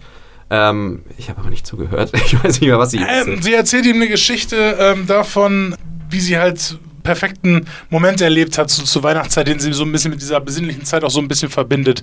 Und das ist dieser Moment, wo sie im Park da halt quasi so einen wunderschönen Baum gesehen hat, der wirklich dann vom Mondlicht bestrahlt wurde und dann so weiß silberlich geglitzert hat. So, Und da, sie war total, total überrascht. Genau, genau. Ja. ja, und jetzt sind wir quasi wieder bei dem, worüber wir vorhin geredet haben. Denn innerhalb von einem Tag, Ja. oder nicht mal, stellt er auf einmal dann so ein Ding auf die Bühne, dass er nämlich so eine Eisshow macht für sie. Ja. Mit, mit Sängern und einem Chor und einer, es war ja eine lebende Krippe sozusagen. eine lebende Krippe, richtig. Genau. Mit einer Figur von ihr, die er offensichtlich innerhalb von einem Tag hat herstellen lassen und dahin liefern. Also so, eine, so groß wie ein Kind ungefähr. Ja. Ein bisschen größer als Kleinwüchsige offensichtlich, Und denn da die hat er auch engagiert. Natürlich, Da für die kam- Elfen. Ja, da Ja. kamen Leute aus dem Himmel Ja. und Ja, genau, ein Weihnachtschor. Dann haben sie noch so, haben sie nicht sogar noch einen Esel gehabt? Einen Esel hatten sie auch noch. Esel Das- war auch so da, eine genau. Krippen, na, genau, so eine ganze Krippenszene auch noch nachgestellt genau. mit Jesus. Ja, So, und, und die Elfen, die da drum rumgefahren sind, ich weiß nicht, ob Gary Oldman einer von denen ja, also den, den muss man jetzt mal erklären, weil ich glaube, den haben echt nicht Nee, viele ich glaube, da, gesehen. da sollten wir einfach auf nächstes Jahr verweisen. okay, auf eure nächste Weihnachtsfolge, dann ja, okay, ja, stimmt auch wieder. Ja, stimmt ja, ja, auch wir wieder. haben da noch was ganz Schönes in der Hinterhand. ja, oh, den, den feuern wir noch ab. Einen Das- schönen Film mit Gary Oldman. Matthew McConaughey, Kate Beckinsale und Peter Dinklage. Ja, und wenn ihr das eingebt, dann werdet ihr ihn schon finden. Und dann schaut euch da einfach mal den Trailer an. Ja, mehr braucht ihr gar nicht zu wissen. Ja. Und das findet sie natürlich total scheiße. Ne? Genau, weil eigentlich war sie ja wirklich erst am Anfang gerührt. Also er hat natürlich diese Nummer abgezogen. Ich habe dir jetzt die Augen verbunden, du darfst sie jetzt noch nicht öffnen. So, warte, hier noch ein paar Schritte. Also jetzt nimm die Augenbinde ab. Mhm. Ne, es gibt keine Fiji-Tickets. Und es gibt keine, genau, es gibt diesmal keine Fiji-Tickets. Ne? Man denkt dann auch als Zuschauer nicht so ein Riesending diesmal, so, weil er hat sie wirklich nur zu diesem Baum geführt. Mhm. Ne? Der dann auch wieder so schön aussieht, im Mondlicht und sie ist für einen Moment dann wirklich geflasht davon und so, oh, dass du daran gedacht hast. Und dann kommt diese ganze Disney-Nummer. Genau, und dann wird es viel zu viel und das findet sie ganz furchtbar und sagt so, hey, du hast einen Moment aus meiner Jugend genommen, was Persönliches, was ich dir anvertraut habe und hast daraus eine Show gemacht sozusagen. Ne? Und äh, das muss sie sagen, weil nämlich der Film jetzt eine Stunde lang ist und der dritte Akt beginnt. Armee, ja, Ja. irgendwann muss er ja kommen. Irgendwann muss er kommen, aber es muss noch was passieren, denn eine Sache, die wir noch vergessen haben, ist, dass der Junge und der Opa sich zusammen noch ein paar Pörnchen angucken. Natürlich, natürlich. Der Wobei man dazu sagen muss, die Pörnchen haben jetzt ein, ja, sind jetzt mit einer neuen Frau. Sie sagen, er sagt einfach so, komm hier, wir, komm Opa, wir gucken mal zusammen Pornos. Im Prinzip Ja. sagt er das. Ne? Ja. Und dann machen sie eine Seite auf und da wird ein Bild geladen. Und das Bild ist von einem deutschen Fotografen gemacht. und, und- zeigt die Mutter. ja, Ja, es ist Catherine Ja. O'Hara und davon ist der Sohn natürlich vollkommen schockiert. Und damit beginnt der dritte Akt. Ja. Ähm, Und im Prinzip ist der Sohn erstmal in diesem gesamten dritten Tag dann anschließend gar nicht mehr so wirklich zu sehen. Das stimmt. Weil er ist wirklich nur die ganze Zeit schockiert oben und guckt auf seinen PC-Bildschirm. Das Bild ist auch die ganze Zeit noch geladen. Ja, das ja, Bild ja er bewegt sich aber auch nicht mehr. Er guckt nur noch auf dieses Bild. Ja. Er ist so, Ja. so erstarrt. Ja. Aber genau. man muss auch sagen, gut, so lange wie die Bilder da laden, vielleicht hat es auch einfach so lange gedauert, aber da kommen wir, kommen wir gleich noch wieder zu. Ne? Aber, Genau. Man weiß nicht. nur bis zur Nasenspitze gekommen. irgendwie genau, aber da hat er sie schon erkannt. Ja. Ähm, und was quasi noch den dritten Akt einleitet, ist, Tom hat keinen Bock mehr. Tom Genau. Mehr. diese Sache mit Christina Applegate hat ihn halt. Schaut an Christina Applegate Ja. übrigens noch. Das muss jetzt schon mal wieder Ja. sein. Auf jeden Fall. Ist auch äh, Christina Applegates zweitbester Weihnachtsfilm, würde ich sagen. Ne? Nach Bad Moms 2. Ja, oh, oh. Total vergessen, ja, Entschuldigung. Ja. das? Erzähl bitte. Ähm, genau, ähm, er hat keine Lust mehr, weil äh, er hat sich äh, ihre Kritik so ein bisschen zu Herzen genommen und mehr sagt dann so selber, als er dann zurückkommt. Äh, nee, es ist ja sogar noch anders. Sie kommt ja mit zurück, sagt zu der Familie so, Leute, das hat doch gar keinen Sinn hier mit ihm. Das ist doch einfach alles nur nervig. Ich hau jetzt ab und wenn ich wieder da bin, dann ist er besser nicht mehr da. So in die Richtig, Richtung mhm. geht's. Er dann sieht das halt auch ein, dass er da so ein bisschen missgebaut hat mit dieser Baumgeschichte und reflektiert auch so ein bisschen, sagt so, ich, ich, ich schleiche mich hier einfach in euer Weihnachtsfest ein. Eigentlich ist das nicht in Ordnung von mir. Und ihr kriegt das Geld trotzdem, aber ich haue dann jetzt ab. Ich werde schon irgendwo unterkommen so. Und Ja. ähm, Stimmt, Dann muss der ein- löst er das sozusagen auch auf, ne? Genau. Ja, ja. Er löst es auf und jetzt kommt eine Sache, die mir aufgefallen ist. Dann will er einen Scheck unterschreiben. So, er will einen Scheck unterschreiben und dann wird ihn auch schon, äh, Gandolfini ist natürlich ziemlich heiß auf das Geld. Der muss ja Salamis kaufen. Genau, er muss ja noch neue Salamis kaufen, ne?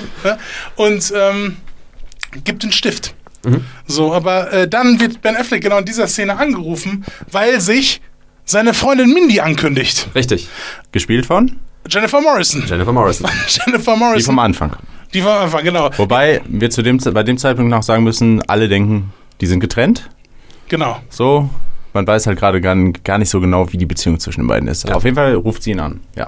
Genau, ähm, er hat sie halt zurückgewinnen können, weil er ihr halt so ein Cartier-Armband geschenkt hat. Vorher offensichtlich Ja, schon mal, vorher. was Ja, er hat das mit seiner Assistentin ganz am Anfang des Films so abgesprochen. Hier, sch- schicke etwas, was ihr sagt, äh, dass es mir leid tut. Am Richtig. besten was ganz Teures. So. Und Ja. dann meint seine Assistentin so, na, das wird nicht funktionieren. Aber sie ist halt offensichtlich dann der Typ Frau, so wie es da ja auch so angedeutet wird, dann ab komischerweise ab dem Moment, wo sie kommt, oberflächlich. so richtig oberflächlich. Ja. Oberflächlich auf einmal, Ja, genau, ja.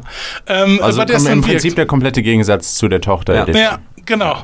Genau. Und eigentlich auch so ein bisschen, so ein bisschen der Gegensatz zu dem, was sie am Anfang so mokiert hat, dass er halt im Prinzip immer nur so aufgeblasene Geschenke gibt oder im Prinzip Sachen macht, die nichts wirklich mit dem Sinn von Weihnachten zu tun hat. Was sie Genau. halt so gestört hat, eigentlich, dass er halt so sich nicht öffnet. Genau, So und das ist ja genau das, was ich am. Anfang gesagt habe. Genau. Ist eigentlich ein ganz anderer Charakter Ja. am Anfang. Ne? Genau, und dann- am Ende ist sie dann diese in einem Pelzmantel angezogene, oberflächliche, typische High Society-Tusse. Ja, genau. So wie sie immer dargestellt werden. ja. Sie ruft aber nicht nur an, sondern sie kommt auch vorbei. Wolltest du zu dem Scheck noch was sagen? Ja, sie ruft an, kündigt sich an und sagt so, oh, ich bin hier gerade schon bei Ecke, lass unsere Familien doch zusammen feiern. Dann hat sie nämlich ihre Eltern schon in Schlepptau dabei und die fahren schon vor und dann muss Ben Affleck halt reagieren. So, und dann sagt er so, Leute, Leute, ihr müsst jetzt doch mal so weiter so tun, zumindest für den Abend, dass wir Genau, jetzt hier ja. Weihnachten zusammen feiern, dass ihr meine Eltern seid. So, dann sagt Gandolfini aber in dem Moment, nein, Du hast den Scheck schon unterschrieben, das müssen wir nicht machen. So. Und dann, dann ist mir aufgefallen, den Scheck hatte er da noch nicht unterschrieben. Oder die haben es rausgeschnitten und selber vergessen. Okay. Aber ich habe mir es nochmal angeguckt. Er hat definitiv den Scheck nicht unterschrieben. Er kriegt den Stift rangereicht von James Gandolfini und dann kriegt er den Anruf von Jennifer Morrison. Und dann ist der Scheck nämlich nicht unterschrieben in dem Moment, weil er dann Äh, ab dem Moment nur noch abgelenkt ist. Aber Gandolfini kommt auch hinterher zu ihm zur Wohnung und sagt, ich krieg noch Geld von dir. Vielleicht geht's da genau darum, dass er diesen Scheck noch nicht unterschrieben hat. Aber dann wird das ja keinen Sinn machen. Dann hätte er diesen Druck nicht ausüben können. Dann wäre er vertraglich ja noch dran gebunden gewesen. Stimmt, ja. ja. Und das Ja. meine ich halt Ja, damit. stimmt. Ja, das macht Sinn. Dann, ja. dann, Vielleicht äh, hat Gandolfini da schon die Liebe im Herz für ihn empfunden und hat gesagt, ach, vielleicht muss er gar Oder er hat den Scheck wieder zerrissen, al- als sie sich dann doch dazu entschlossen haben, noch weiterzumachen. das, kann, das kann sein. Aber Er hat den Scheck ja offensichtlich gar nicht unterschrieben. Genau, er hat den, Ja. er, er hat den Scheck, genau, das ja. Er hat den Scheck nicht unterschrieben und dann hätten, hätten die ja gar nicht diesen Druck gehabt, also äh, Gandolfini und O'Hara, den sie an dieser Stelle auf Ben Affleck ausüben, denn sie wollen ja dann eine Erhöhung von Mhm. ihrem Gehalt für diese Weihnachtssache. Dann meint er so, ja gut, er kriegt 75.000 Dollar mehr so. Ja. Und das wäre gar nicht möglich gewesen, wenn er den Scheck nicht schon unterschrieben Stimmt, hätte. ja, ja, genau. Und da hat er ihn halt definitiv noch nicht unterschrieben. ja äh, ich fand ihn bis jetzt ganz gut, aber mit dem Filmfehler muss ich sagen, schlechtester Film aller Zeiten. Ja, dann, lass uns über was anderes reden. ja, ist halt, nee, ist mir Nein, hast, aufgefallen. ja, ja, klar, du hast vollkommen recht. Das habe ich tatsächlich nicht gemerkt. Ja, das, ja. Jetzt- Gute Beobachtung. Danke. Sagt er, dann sagen sie, okay, wir machen mit. Alles klar, die machen das. Und äh, dann kommt ein Gag, den ich wiederum ganz gut fand, denn dann steht äh, Duda wieder vor der Tür Ja, und ist aber die Zweitbesetzung von Duda. genau. Weil Weil, der andere Dude, er war, ist ja Schauspieler und hat Spielt die Proben, Weihnachtsgeschichte. Weihnachtsgeschichte, Aufführungen. und Genau. kann Genau. nicht. Und er sagt, ja, ist doch egal, wenn sie Zweitbesetzung ist, sie kennt Duda gar nicht. Lass ihn rein, aber er ist halt schwarz. der, neue- der neue Opa ist halt schwarz und macht sich auch die ganze Zeit an Catherine O'Hara ran, während sie dann da sind. Und jetzt kommt natürlich die blöde Dreieckssache, weil Christina Applegate kommt wieder zurück ja. und sieht ihn in der Küche und sagt, ach übrigens, tut mir doch alles leid, so war nicht, war doch nicht so schlimm, so ich, ich stehe auf dich und dann küssen sie sich. Aber dann kommt Jennifer Morrison von der anderen Seite. ja, genau. Ja. Und dann merkt, äh, so Christina Applegate war eigentlich ursprünglich noch mal kurz rausgegangen so Mhm. und dann muss er natürlich die andere Freundin dann auch abwimmeln dann aus der Küche, küsst sie dann auch so ein bisschen halbherzig, sie geht dann wieder raus und das sieht dann, weil Christina Applegate ist natürlich wieder zurückgekommen, Ja. hat das dann so gesehen. Ja. Und dann sagt er Ben Affleck, ja, das ist jetzt so die Situation, das hat sich so entwickelt, ich kann da jetzt auch nichts mehr dran machen, ich bin ein schrecklicher Mensch, ich weiß das. Ja, so, ja. So, äh, Womit er absolut recht mega. hat. Er ist Ja. totaler Psychopath, das Ja. darf man eben auch nicht vergessen. Ne? Also, er ist ein schrecklicher Mensch. Ja, Und dann bricht eigentlich alles auseinander. Genau. Weil Applegate auf die brillante Idee kommt, natürlich dann auch mitzuspielen und dann noch mit dem Finger ein bisschen mehr weiter in die Wunde zu drücken. Sie will alles kaputt. Sie geht, glaube ich, auch zur, zur Freundin, also Ja. zu Jennifer Morrison hin und sagt, oh, die, die ist ja gar nicht so dick, wie du gesagt hast und sowas. Ne? Ja. Sie Und- stellt sich wirklich als Schwester vor, muss Ja, man dazu Genau, sagen. genau. Sie Ja. stellt sich als Schwester vor, aber ja, nutzt halt jede Gelegenheit, um halt die Situation zu zerstören, sozusagen, ja, Unangenehmer zu machen. unangenehm zu machen, genau. Genau, das wird dann irgendwie alles weird hinterher. Das ist dann auch der Moment, wo die Mutter von der Jennifer Morrison sagt, das sind inzestuöse Untertöne. genau, genau das, was ich mir aufgeschrieben habe. Die Ex und die Eltern gehen. Ne? Ja. Achso, aber warst du einer der Drehbuchschreiber? Ich war einer der 89 Drehbuchschreiber, aber einer der durchgestrichen. Aber man versucht ja erstmal diese Situation zu entschärfen, Mhm. so, die sich da mit zwischen Applegate und Ben Affleck aufgebaut hat. Und dann äh, versucht halt O'Hara halt zu sagen, ach kommt, besichtigen wir mal das Haus, besuchen wir meinen Sohn, der war ja noch gar nicht hier wirklich unten Mhm. so. Und dann kommt nämlich raus, als sie dann das Zimmer von dem Sohn aufsuchen, dass er die ganze Zeit in diesen 20 Minuten, die seither vergangen sind, die ganze Zeit vor diesem PC noch saß Ja. und sich ganz geschockt dieses Bild von seiner Mutter, dieses Pornobild anguckt, diese erotische Fotografie. Ja. Und, und das ist dann das, was alle zum Ausrasten bringt. Richtig. Diese Fotografie sogar im Endeffekt. So, dann sagt die Familie von der Lizzie, äh, wie heißt sie? Oh, Missy. äh, Mi- Oder Missy, Alicia. Missy, Missy, Missy, Missy heißt sie, ja, genau. Von der Missy, von der Society, die sagen dann alle so, nee, das war's jetzt, wir müssen jetzt, Ja. wir müssen jetzt hier gehen, so. Und dann regt sich die Mutter von ihr noch so auf und dann kommt auf einmal so eine Charakterentwicklung vom Vater, die ich auch nicht hab kommen sehen. Nein. Ach komm schon, Trisha, du musst nicht so tun, als ob du so ein hohes Ross hättest. Und dann, dann steckt ja quasi Lizzie in dem Moment, dass sie halt gar nicht seine Ne, Tochter ist. Genau, dass äh, die Mutter mit irgendeinem äh, ja, Typen was hatte, schwanger geworden ist und der, äh, ja, äh, dann, ich war ja so dumm, und, ja, oder das, ich, ich weiß nicht mehr genau, was er sagt, aber im Prinzip, ich habe dich dann geheiratet, obwohl du schwanger bist. Ja, und das ist so geil, weil wir diese Charaktere halt seit Ja. drei Minuten kennen Ja, oder sowas und auf einmal kommt die mega Charakterentwicklung. So, oh mein Gott, die ist gar nicht die Tochter ihrer Eltern, aber wir kennen die Eltern überhaupt Und der nicht. Vater ist irgendwie dann doch mehr als so ein High Society-Idiot. Aber das wird einfach so reingeworfen und gar nicht mehr wirklich dann später auch weitergeführt. Ja. So, das ist Nee, es, es wird einfach nur gesagt so, ja, du, ich bin nicht dein echter Vater, das erfährst du jetzt im Nebenbei nach, Ja. ja, nach 27 Jahren und äh, dann war die Geschichte aber auch durch, weil die abgehauen sind. Ja, Ja, dann waren die Ja. weg, es ist Stille im Haus. Die- beziehungsweise Tom schmeißt noch den Opa raus. genau. ja, weil er halt stimmt. seine Frau auch die ganze Zeit Also. Gandolfini schmeißt den Opa raus. Ja. ja. Und dann gibt es eigentlich nochmal so einen kleinen Cut und Ben Affleck, nee, es Ben gibt Affleck erst, erzählt erstmal noch kurz, was eigentlich mit seiner Familie Genau. ist. Äh, ich weiß es nicht mehr genau, irgendwie erzählt er es ist, es ist, der hat nochmal so ein One-on-One mit äh, Christina Applegate Mhm. und da erzählt er ihr zum ersten Mal, als sie ihn fragt, so, okay, das ist wirklich passiert, irgendwie mein Vater war nie da und meine Mutter hat Weihnachten immer im Diner gearbeitet und die ist aber irgendwie leider verstorben, als ich im im College war und seitdem bin ich halt komplett allein und habe keine Familie mehr, deswegen mag ich Weihnachten überhaupt nicht. Mhm. Und geht dann aber runter und schreibt, um nochmal auf den Psychiater zu kommen, schreibt nochmal einen Zettel, dass er halt äh, die große Liebe finden möchte. Und diesen Zettel verbrennt er dann im Haus seiner Kindheit im Kamin. im Kamin, ja. es gibt einen Und Cut. sagt, ich vergebe euch. Ja. es, ich vergebe euch. Es gibt einen Cut und er ist alleine in seinem ja, äh, New Yorker Loft. ist In, oder es ist nicht New York, es ist Chicago, aber in seinem großen Loft und sitzt auf der Couch, weil es gibt ja keine andere Möglichkeit.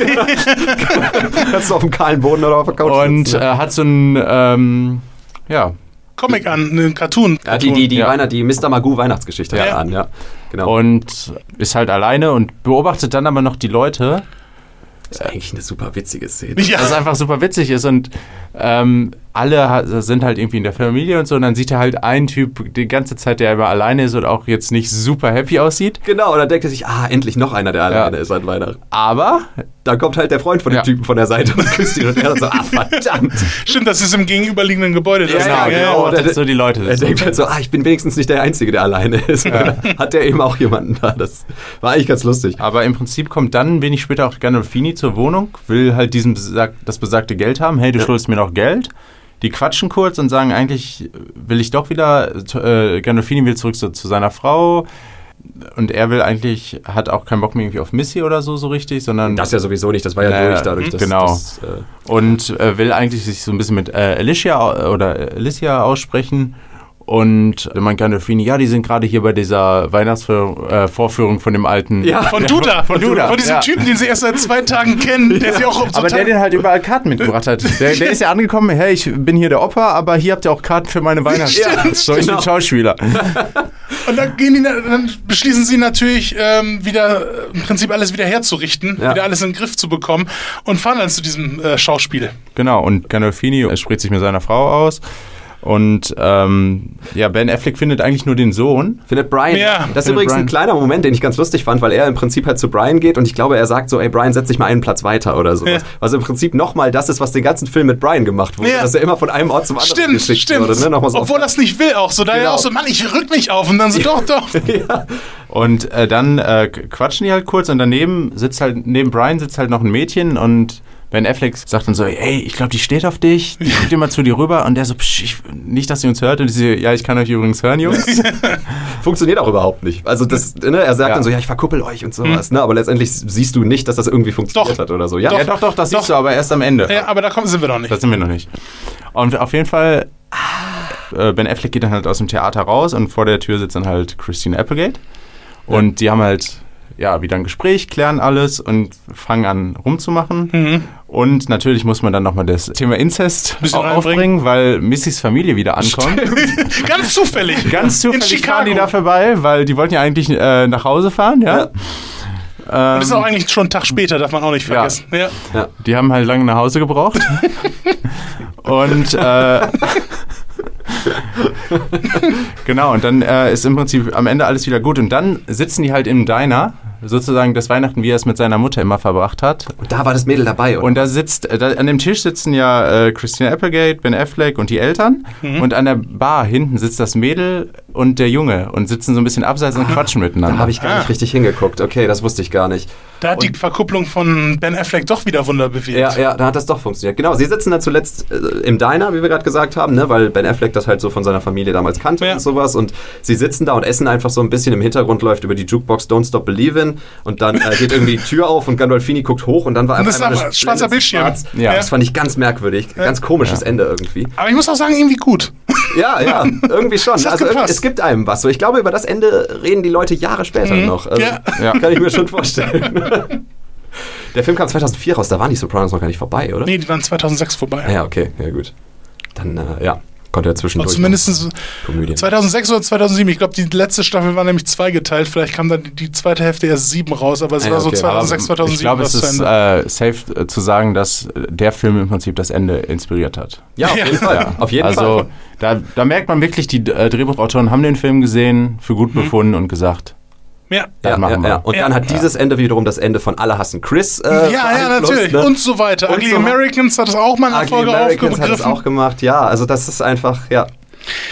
Trendsetter. ja. Ja, Das war wir der haben Film. ein kleines Weihnachtswunder erlebt, würde ich sagen. Ja, Denn total. wir haben uns entschieden, einen Film vom Regisseur von Deuce Bigelow, Male Gigolo zu gucken.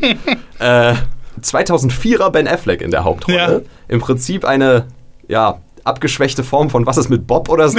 Also die, die Story, wo ein Typ irgendeinem anderen Typen die ganze Zeit auf die Nerven geht. total, ja. Äh, besetzt mit Leuten, die nicht für das Genre bekannt sind, obwohl doch Applegate und O'Hara schon, aber Gandolfini nicht unbedingt. Ja. Und der Ben- Film Funktioniert. und Der das funktioniert. von ganzem Herzen, nicht scheiße. Ja. Ja. Ne? Das ist halt echt so, er wird halt überall wirklich so zerhackt, zerhackt Stückel auch teilweise von den Kritiken so, bei Rotten Tomatoes und so auch so. Mhm. Und bis zu einem gewissen Grad kann ich es auch nachvollziehen. Nur da muss man mal den anderen Markt für Weihnachtskomödien mal so abgrasen, wie die funktionieren. Und da sind im Prinzip all diese Sachen halt auch mehr oder weniger mit drin. Ja, also Vielleicht hier und da ein bisschen besser gemacht, aber diese ganzen Klischees gibt es halt überall. Ja, und vor allem für jeden äh, schöne Bescherung hast du drei Santa Clauses. Ne? Das ist ein bisschen das Problem. Also, keine Ahnung, wenn man sich halt wirklich mal anguckt, Santa Claus 2 oder Santa Claus 3. Drei mit Martin Short. Oder das, äh, wie heißt es, das Christmas äh, Cinematic Universe, das gerade bei Netflix aufgebaut wird, wo irgendwie alle Filme miteinander Ja. verwandelt sind. So, das ist ja alles noch viel mieserer Crap. Hat nicht sogar Larry, Larry the Cable Guy irgendwie mal Santa gespielt? Oh, das weiß ich nicht. Larry the Cable Guy hat auf jeden Fall die Zahnfee in Zahnfee aus Bewährung 2 zweiten Teil, ja. Aber es kann sein, dass er auch einen Weihnachtsfilm gemacht hat. Hulk Ansonsten- Hogan hat einen Weihnachtsfilm? Santa Claus mit dicken Muckis, mit Hulk Hogan, genau. Wo er äh, was auf den Kopf bekommt und denkt, er wäre der Weihnachtsmann. Ja. An dieser Kann mir Stelle auch sehr gut vorstellen. kennt, ihr, kennt ihr den Film, ähm, wo Hulk Hogan eine Nanny ist und quasi auf so Kinder aufpassen muss? Ist das nicht Vin Diesel? Äh, ja, das, das ist auch der Babynator. aber, äh, oder Daddy ohne Plan. Moment, ich weiß äh, Daddy ohne Plan, Baby Natter ist ja, wenn die. Ja, Ja, genau. genau. Daddy ohne Plan. Ja, da kommt der Unterschied? ja, Wo ist ja, er? ja. Aber es gibt einen Fun-Fact, Ähm. der immer wieder aufkommt, wollte ich kurz sagen, über diesen Nanny-Film. Da gibt es nämlich einen Moment, wo er mit dem Motorrad über eine Straße fährt und im Hintergrund siehst du einen Mann, der einen Hund ins Wasser wirft. Und keiner weiß warum, denn dieser Mann hat nichts mit dem Film zu tun. Die haben einfach nur ihn auf einer Straße gefilmt und im Hintergrund packt jemand seinen Hund und wirft ihn einfach in so einen See rein. Das ist so der Fun-Fact über den Nanny-Film mit, mit Hulk Hogan, ja.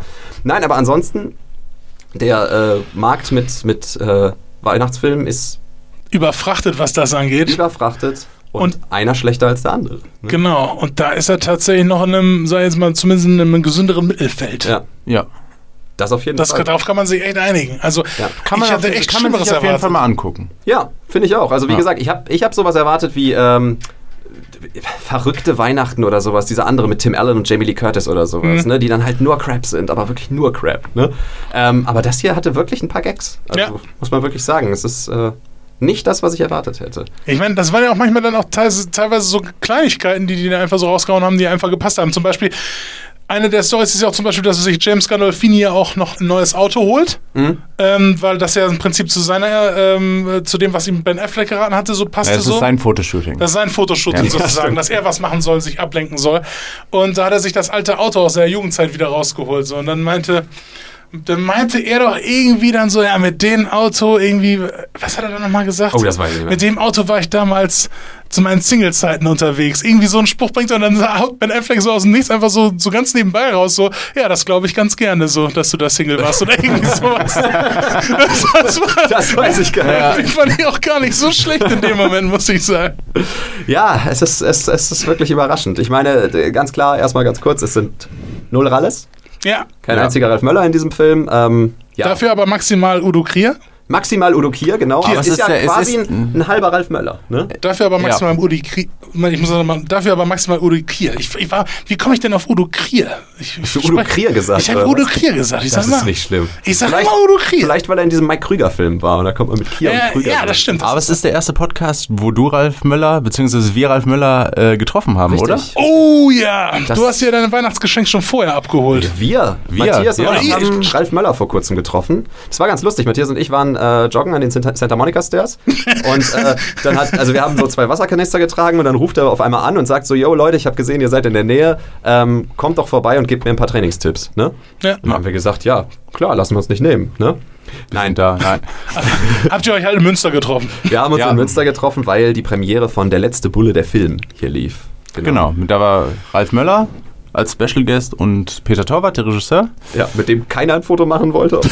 Ich habe eins gemacht. Du hast eins ich gemacht? glaube, ich war der Einzige tatsächlich Er an dem stand Tag. einfach daneben irgendwie und Peter Torwart, muss man auch wirklich dazu sagen, ist ein, ist ein sehr sympathischer Kerl. Ja. Ist ja auch ein Kultregisseur hier in Deutschland. Kultregisseur, gr gr grundsympathisch, super netter Ja, Kerl. Vor allem auch, äh, gut, hier jetzt vielleicht nicht, aber so im Pott und sowas, ne, ist eine ziemliche Legende, was das angeht. Irgendwie. Bam, Aber ich glaube auch, Bang. ich glaub auch in Münster. Ich meine, Der kommt von Ja. da, ne? der ist aus, der ist von hier und ich glaube, also Bang Boom Ben läuft ja auch jedes Jahr im Sommernachtskino. Also Und das war, das war wirklich interessant, weil äh, hinterher gab es ein kleines QA.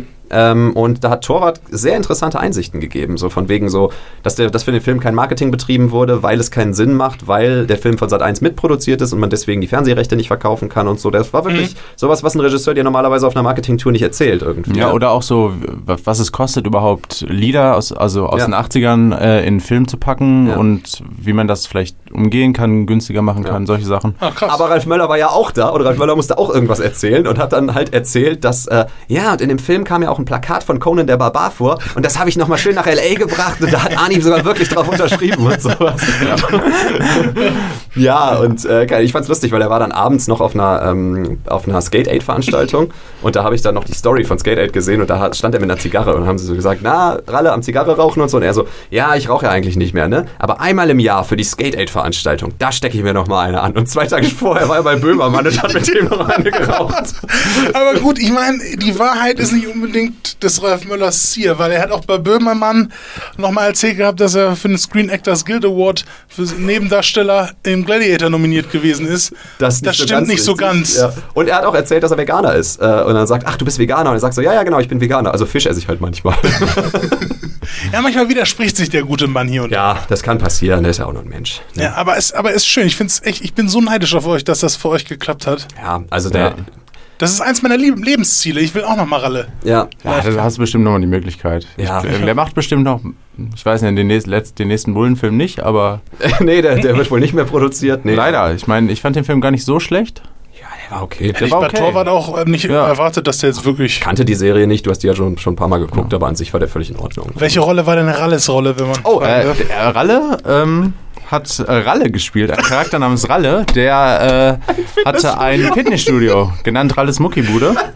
Richtig, da, da mu- musste er sich richtig rein, reinversetzen in die Rolle. Ja, ja, ja. Ähm, ich ich fände es tatsächlich ganz cool, wenn die es äh, so äh, Los Pollos Hermanos mäßig äh, wirklich aufmachen würden, Ja. so ein Fitnessstudio. Die Alles Muckibude. Die hatten T-Shirts von Die hatten T-Shirts, Logos, also ich, das finde ich echt eine coole Sache. Und ich Ja. glaube, gerade jetzt würden sich da auch einige Leute anmelden, weil Fitness ist A im Trend und ich, ja, Ja, wenn ich Ralle möchte- drauf- wenn Ralle Ralle drauf draufsteht, ist- ist Ralle drin. Absolut.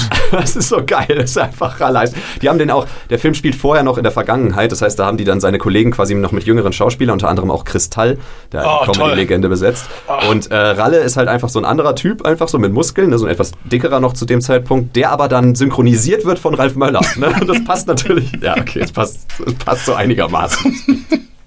Aber Ich will da auch nicht zu fies über den Film reden, weil der Film war echt irgendwie okay. ja, aber man könnte halt echt denken, wenn man das so hört, als ob sich Ralle sein ganzes Leben lang nur auf diese Rolle Ja. vorbereitet hätte. Ja, die Ralle-Rolle, das war immer Ja, ich meine, er hat, äh, er hat sich ja wirklich ja, sozusagen dem letzten Bullen angenommen und den wieder aufgepäppelt, Ja, Ja.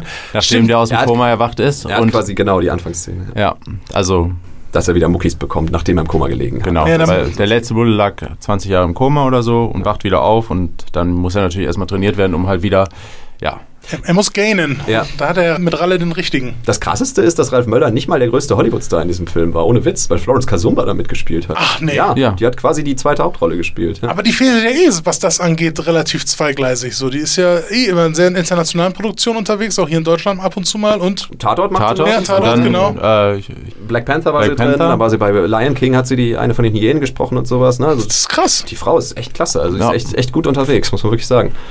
War natürlich auch gut in dem Film, ne? Ja. Keine Frage, ja. Nicht so gut wie Ralle, aber wer ist denn das da schon? Ja, eben. Aber Dirk, du wirst ihn irgendwann treffen.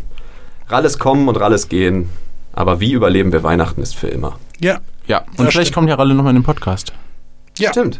Wir hätten ihn eigentlich fragen können. ja. Ihr, wart, ihn- ihr habt ihn getroffen. Man durfte ihm Fragen stellen hinterher und ich habe mich nicht getraut zu fragen, was eigentlich aus, aus seiner Rolle in äh, Der Hobbit 3 geworden ist. er hat nämlich immer behauptet, er würde diesen, diesen Shapeshifter da spielen, der sich da irgendwie in Bären verwandelt Ja. hinterher. Das hat er in einem Interview 2009 mal erzählt und davon hat man nie wieder was gehört. Das hätte mich aber mal interessiert eigentlich, was da passiert ist. Aber ja, ich vielleicht hat man ihm den Bären nicht so abgenommen. ja, ich, äh, hab, hab mich einfach nicht getraut. Aber was mich auch nochmal interessiert, so jetzt, wo das Jahr so zu Ende ist und das äh, nächste Filmjahr beginnt, so was sind so Filme nächstes Jahr, auf die ihr Bock habt? ich freue mich auf Knives Out. Also habe ich Bock drauf, der nächste Ryan Johnson. Ist er nicht schon in den Kinos? Ne, hier noch nicht. Hier, hier läuft er quasi am 31.12. in der Vorpremiere. Vorpremiere, ich glaube, Premiere ist technisch gesehen nächstes Jahr. Ja, ja, ja, genau. Ähm, aber da habe ich Bock drauf. Also so endlich mal wieder so ein neu erdachter Agatha Christie-Krimi sozusagen und dann noch besetzt mit allen. Mit Ja, allen, also, ja. also sind ja nur coole Leute drin Ja. irgendwie, ne? Und Don Johnson. Also wirklich alle. Das ist Ach, komm, der war in Eastbound and Down auch ziemlich cool. vollkommen richtig. Ja. Ja. Ja, Ähm, ja, nee, äh, das, wäre auch so eine Sache, die ich auch gerne gucken wollen würde. Gut. Natürlich muss ich auch den neuen Bond, wenn wir schon bei Daniel Craig sind, nicht unerwähnt lassen. Ja, Darauf ja. habe ich auch schon Bock drauf. Also jetzt nicht an allererster Stelle wahrscheinlich, aber nee, aber da freue ich mich auch drauf. bei Remy Malek als Bösewicht, das, das dürfte schon ganz gut funktionieren. Phoebe Waller-Bridge am Drehbuch, was ja, auch- Ja, irgendwie, stimmt, ne? ja. Also da haben sie echt Leute. Das war ja auch ihr Jahr jetzt mit Schwergewichte Spielberg rangetan. und so. Absolut. Also die Frau, die, die geht tierisch durch die Decke momentan, ja. Ja. Das ist äh, echt cool. Also da freue ich mich ehrlich gesagt dann auch mal drauf. Könnte mal origineller sein irgendwie. Ja. Ne? Also, Mhm. Wobei, ich, was ich auch ganz cool finde, die haben ja mehr oder weniger die letzten Bond-Filme alle miteinander so ein bisschen verwoben. Genau. Und äh, das scheint ja jetzt mehr oder weniger so ein Finale nochmal zu werden davon. Ja. Ähm, ich bin ges- sehr gespannt. Hat Daniel Craig wieder gesagt, er wird sich lieber die Pulsader Ja. schneiden, als nochmal James Bond zu spielen. ja. Nee, aber er, er, er hat wirklich keinen Bock mehr. Jetzt, Ja. das Ja, ist jetzt okay. der letzte. Das ist jetzt der allerletzte. Ich hätte schon beim letzten vielleicht sogar gesagt, okay, macht lieber Schluss. Ja. So, aber also so mit, mit der Besetzung und wie das jetzt so aufgebaut wird, auch dass er da wirklich erstmal im Ruhestand hier auch mit der Lea Seydoux und so ist. Und das könnte auch ganz interessant sein. denke Bin auch, mal ja. gespannt. Ja. Ähm, aber das müssen sie natürlich gut machen. Ich meine, eine der vielen Sachen, die mich so am letzten Bond so gestört haben, war ja ähm, so ein bisschen dieser ganze Christoph Waltz-Plot, der eigentlich im Prinzip nichts beigetragen hat. Also ob er jetzt irgendwie mit ihm Bruder war oder nicht oder Halbbruder oder was auch immer, das war hat nichts Das beigetragen. war Und ich- völlig unwichtig. Vor allem, Genau. weil, weil den Twist haben alle gesehen. Ne? Es war klar, dass er am, am am Ende Blo Blofeld ist. Aber die mussten noch einen Zusatztwist haben. Ja. Das ist irgendwie sein Bruder oder so ein Käse. Ne? Ja, so, so, oder sein Stiefbruder und, und ja, Ja, irgendwie kennen die sich aus Genau. der Kindheit, ja. Und, und das ist ja jetzt auch wieder präsent, weil Das er ist ja auf jeden da. Fall auch wieder dabei, deshalb da müssen, muss man ein bisschen vorsichtig sein, weil das war so wirklich eine der großen Schwächen, fand ich. Also Ja, die, ich meine, der- klar ist er im Trailer, aber man weiß halt auch nicht, wie viel jetzt, wie viel Screentime er letztendlich im Film Ja, er hat. wird ja Ja. nicht ne? der Haupt Hauptböse sein. Genau, Klar, deswegen, dafür haben sie ja Rami Malek, aber Genau. Ja. Worauf freust du dich sonst noch? ähm, Bill und Ted? Hatten wir das doch schon mal angesprochen? Ja, ja, und äh, so Guilty Pleasure-mäßig auch auf jeden Fall auf Fast and Furious 9. Ja, natürlich. Wir freuen uns doch alle auf Fast and Ja, Furious. natürlich. Äh, The Rock ist nicht mehr dabei, der hat jetzt seinen eigenen Film, Ja. aber natürlich, die Wrestling-Fans können sich freuen, John Cena ist am Start. Ah, super. Ah, klasse. Nice. Endlich John Cena da. So, den, den hat man in letzter Zeit so wenig gesehen. Ja, Schön, dass er wieder, dass er jetzt. Da fällt mir ein, dass Hat. wir beide mal ähm, der Sexpakt geguckt Genau, haben. klingt Was einer der Filme ist, ja. Deutsch super, äh, super scheiße. Ja, im Original Also- heißt er halt Blockhaus mit ja, so, ja, mit aber, so einem Hahn nein, aber, aber ich meine, Sexpack klingt erstmal so wie so ein 0815-Film, Teenie-Humor. Ja, Der. Trailer hat da So. absolut genau das, richtig, Genau. genau. das gleiche Gefühl Genau. vermittelt. So, du dachtest so, oh nee, so ein Teenie-Scheiß. Aber tatsächlich war der gar nicht so schlecht. Nein, also, Also, der Titel war nicht, fand ich persönlich jetzt nicht cool gewählt, so, Mhm. weil man, man hat irgendwie komplett andere äh, Erwartungen, aber es war echt eine gute Komödie, Ja. die echt gut, solide gespielt war, gute Gags hatte, gute, guten Cast hatte. ja. Es war jetzt nicht, war jetzt nicht Booksmart, aber es war dann schon eher so der, der Booksmart des, des Teenie-Humors so ein bisschen. Nein, aber er war gut. Also, Ja, Okay, dann wirklich. kann man den ja auch mal auschecken. ja, das würde ich sagen. Äh, Ja, wir müssen jetzt den Film noch bewerten, über den wir hier eigentlich sprechen. müssen wir den Film bewerten? Ja. ich meine, du hast du nicht schon... Ich habe nur so, gesagt, dass 0 von war- 5 alles drin ja. waren. Ja. Ich meine, man muss halt überlegen, ob eine 5 bei uns Citizen Kane ist oder ob eine 5 bei uns ein Trashfilm ist, der eigentlich gut ist. Ja, ja, das, darüber haben wir noch nie vorher gesprochen hier Nee. in diesem Ich meine, ich Trash-Film-Podcast. mein, wie, habt ihr, wie habt ihr denn so, so die anderen Filme immer so bewertet? Zu gut. ja, wir Ich glaube, wir haben Once Upon a Time in Venice 3,5 oder sowas. War gegeben. Thomas Middleditch, Entschuldigung, Middleditch, Ja. so äh, sympathischer ist. Ja. Dementsprechend, wenn wir das so machen, dann würde ich sagen, von mir kriegt er, was auch immer das bedeutet, 4 von 5 Salamis. Ja, vier von fünf Salamis. Also ich würde mich da auch anschließen. Also vier von fünf Eierpunch. Ja. Was meinst du? Ähm, ja, gehe ich mit. Gehst du mit? Vier Salamis, eine aufgegessene Salami. Moment mal, jetzt, jetzt steige ich nicht mehr durch. Ach so, ja, von 5. Ja, Von ja. fünf. natürlich. Ja. Es ist äh, nicht der beste Weihnachtsfilm der Welt. Nein. Es ist nicht die lustigste Komödie der Welt, aber Es Sie ist, sie ist nett, kann man sich gut zwischendurch angucken. Äh, sind gute Gags mit drin, man kann immer wieder schmunzeln. und es sind Gags, die man auch zitieren kann tatsächlich. Also, ja, ja, tatsächlich. Also, also schon so ein bisschen. es fallen einem, also das mit der klaren Stufe und so, das hatte ich auch noch im Hinterkopf. So, Ja. das, ist, das wusste ich auch das ist ja noch ganz gut. Und das hat mich echt überrascht. Da waren wirklich einige dabei, wo ich lachen musste. Ja, wirklich. Ja, Ja, absolut. Matthias, vielen Dank, dass du hier warst. Dank, dass ich hier sein durfte. Vielen Dank. Du bist jederzeit wieder herzlich eingeladen, ähm, vorausgesetzt, die, ja doch, das kriegen wir hierhin nochmal in Münster. Ja, natürlich. Ich würde sogar sagen, relativ zeitig sogar wieder. Ja, ja, Ja, ich, ich- denke gerne. auch, wir versuchen es öfter nochmal hier aufzunehmen. Ähm, ansonsten würde ich sagen, euch beiden und allen Zuhörern, je nachdem, wann ihr es hört, frohe Weihnachten. Danke, Gott segne uns, jedem von uns. Möge Gott uns allen gnädig sein an diesem Weihnachtsfest. Und vielleicht für den Fade-Out noch ein kleines Shoutout an Christina Applegate. Ja!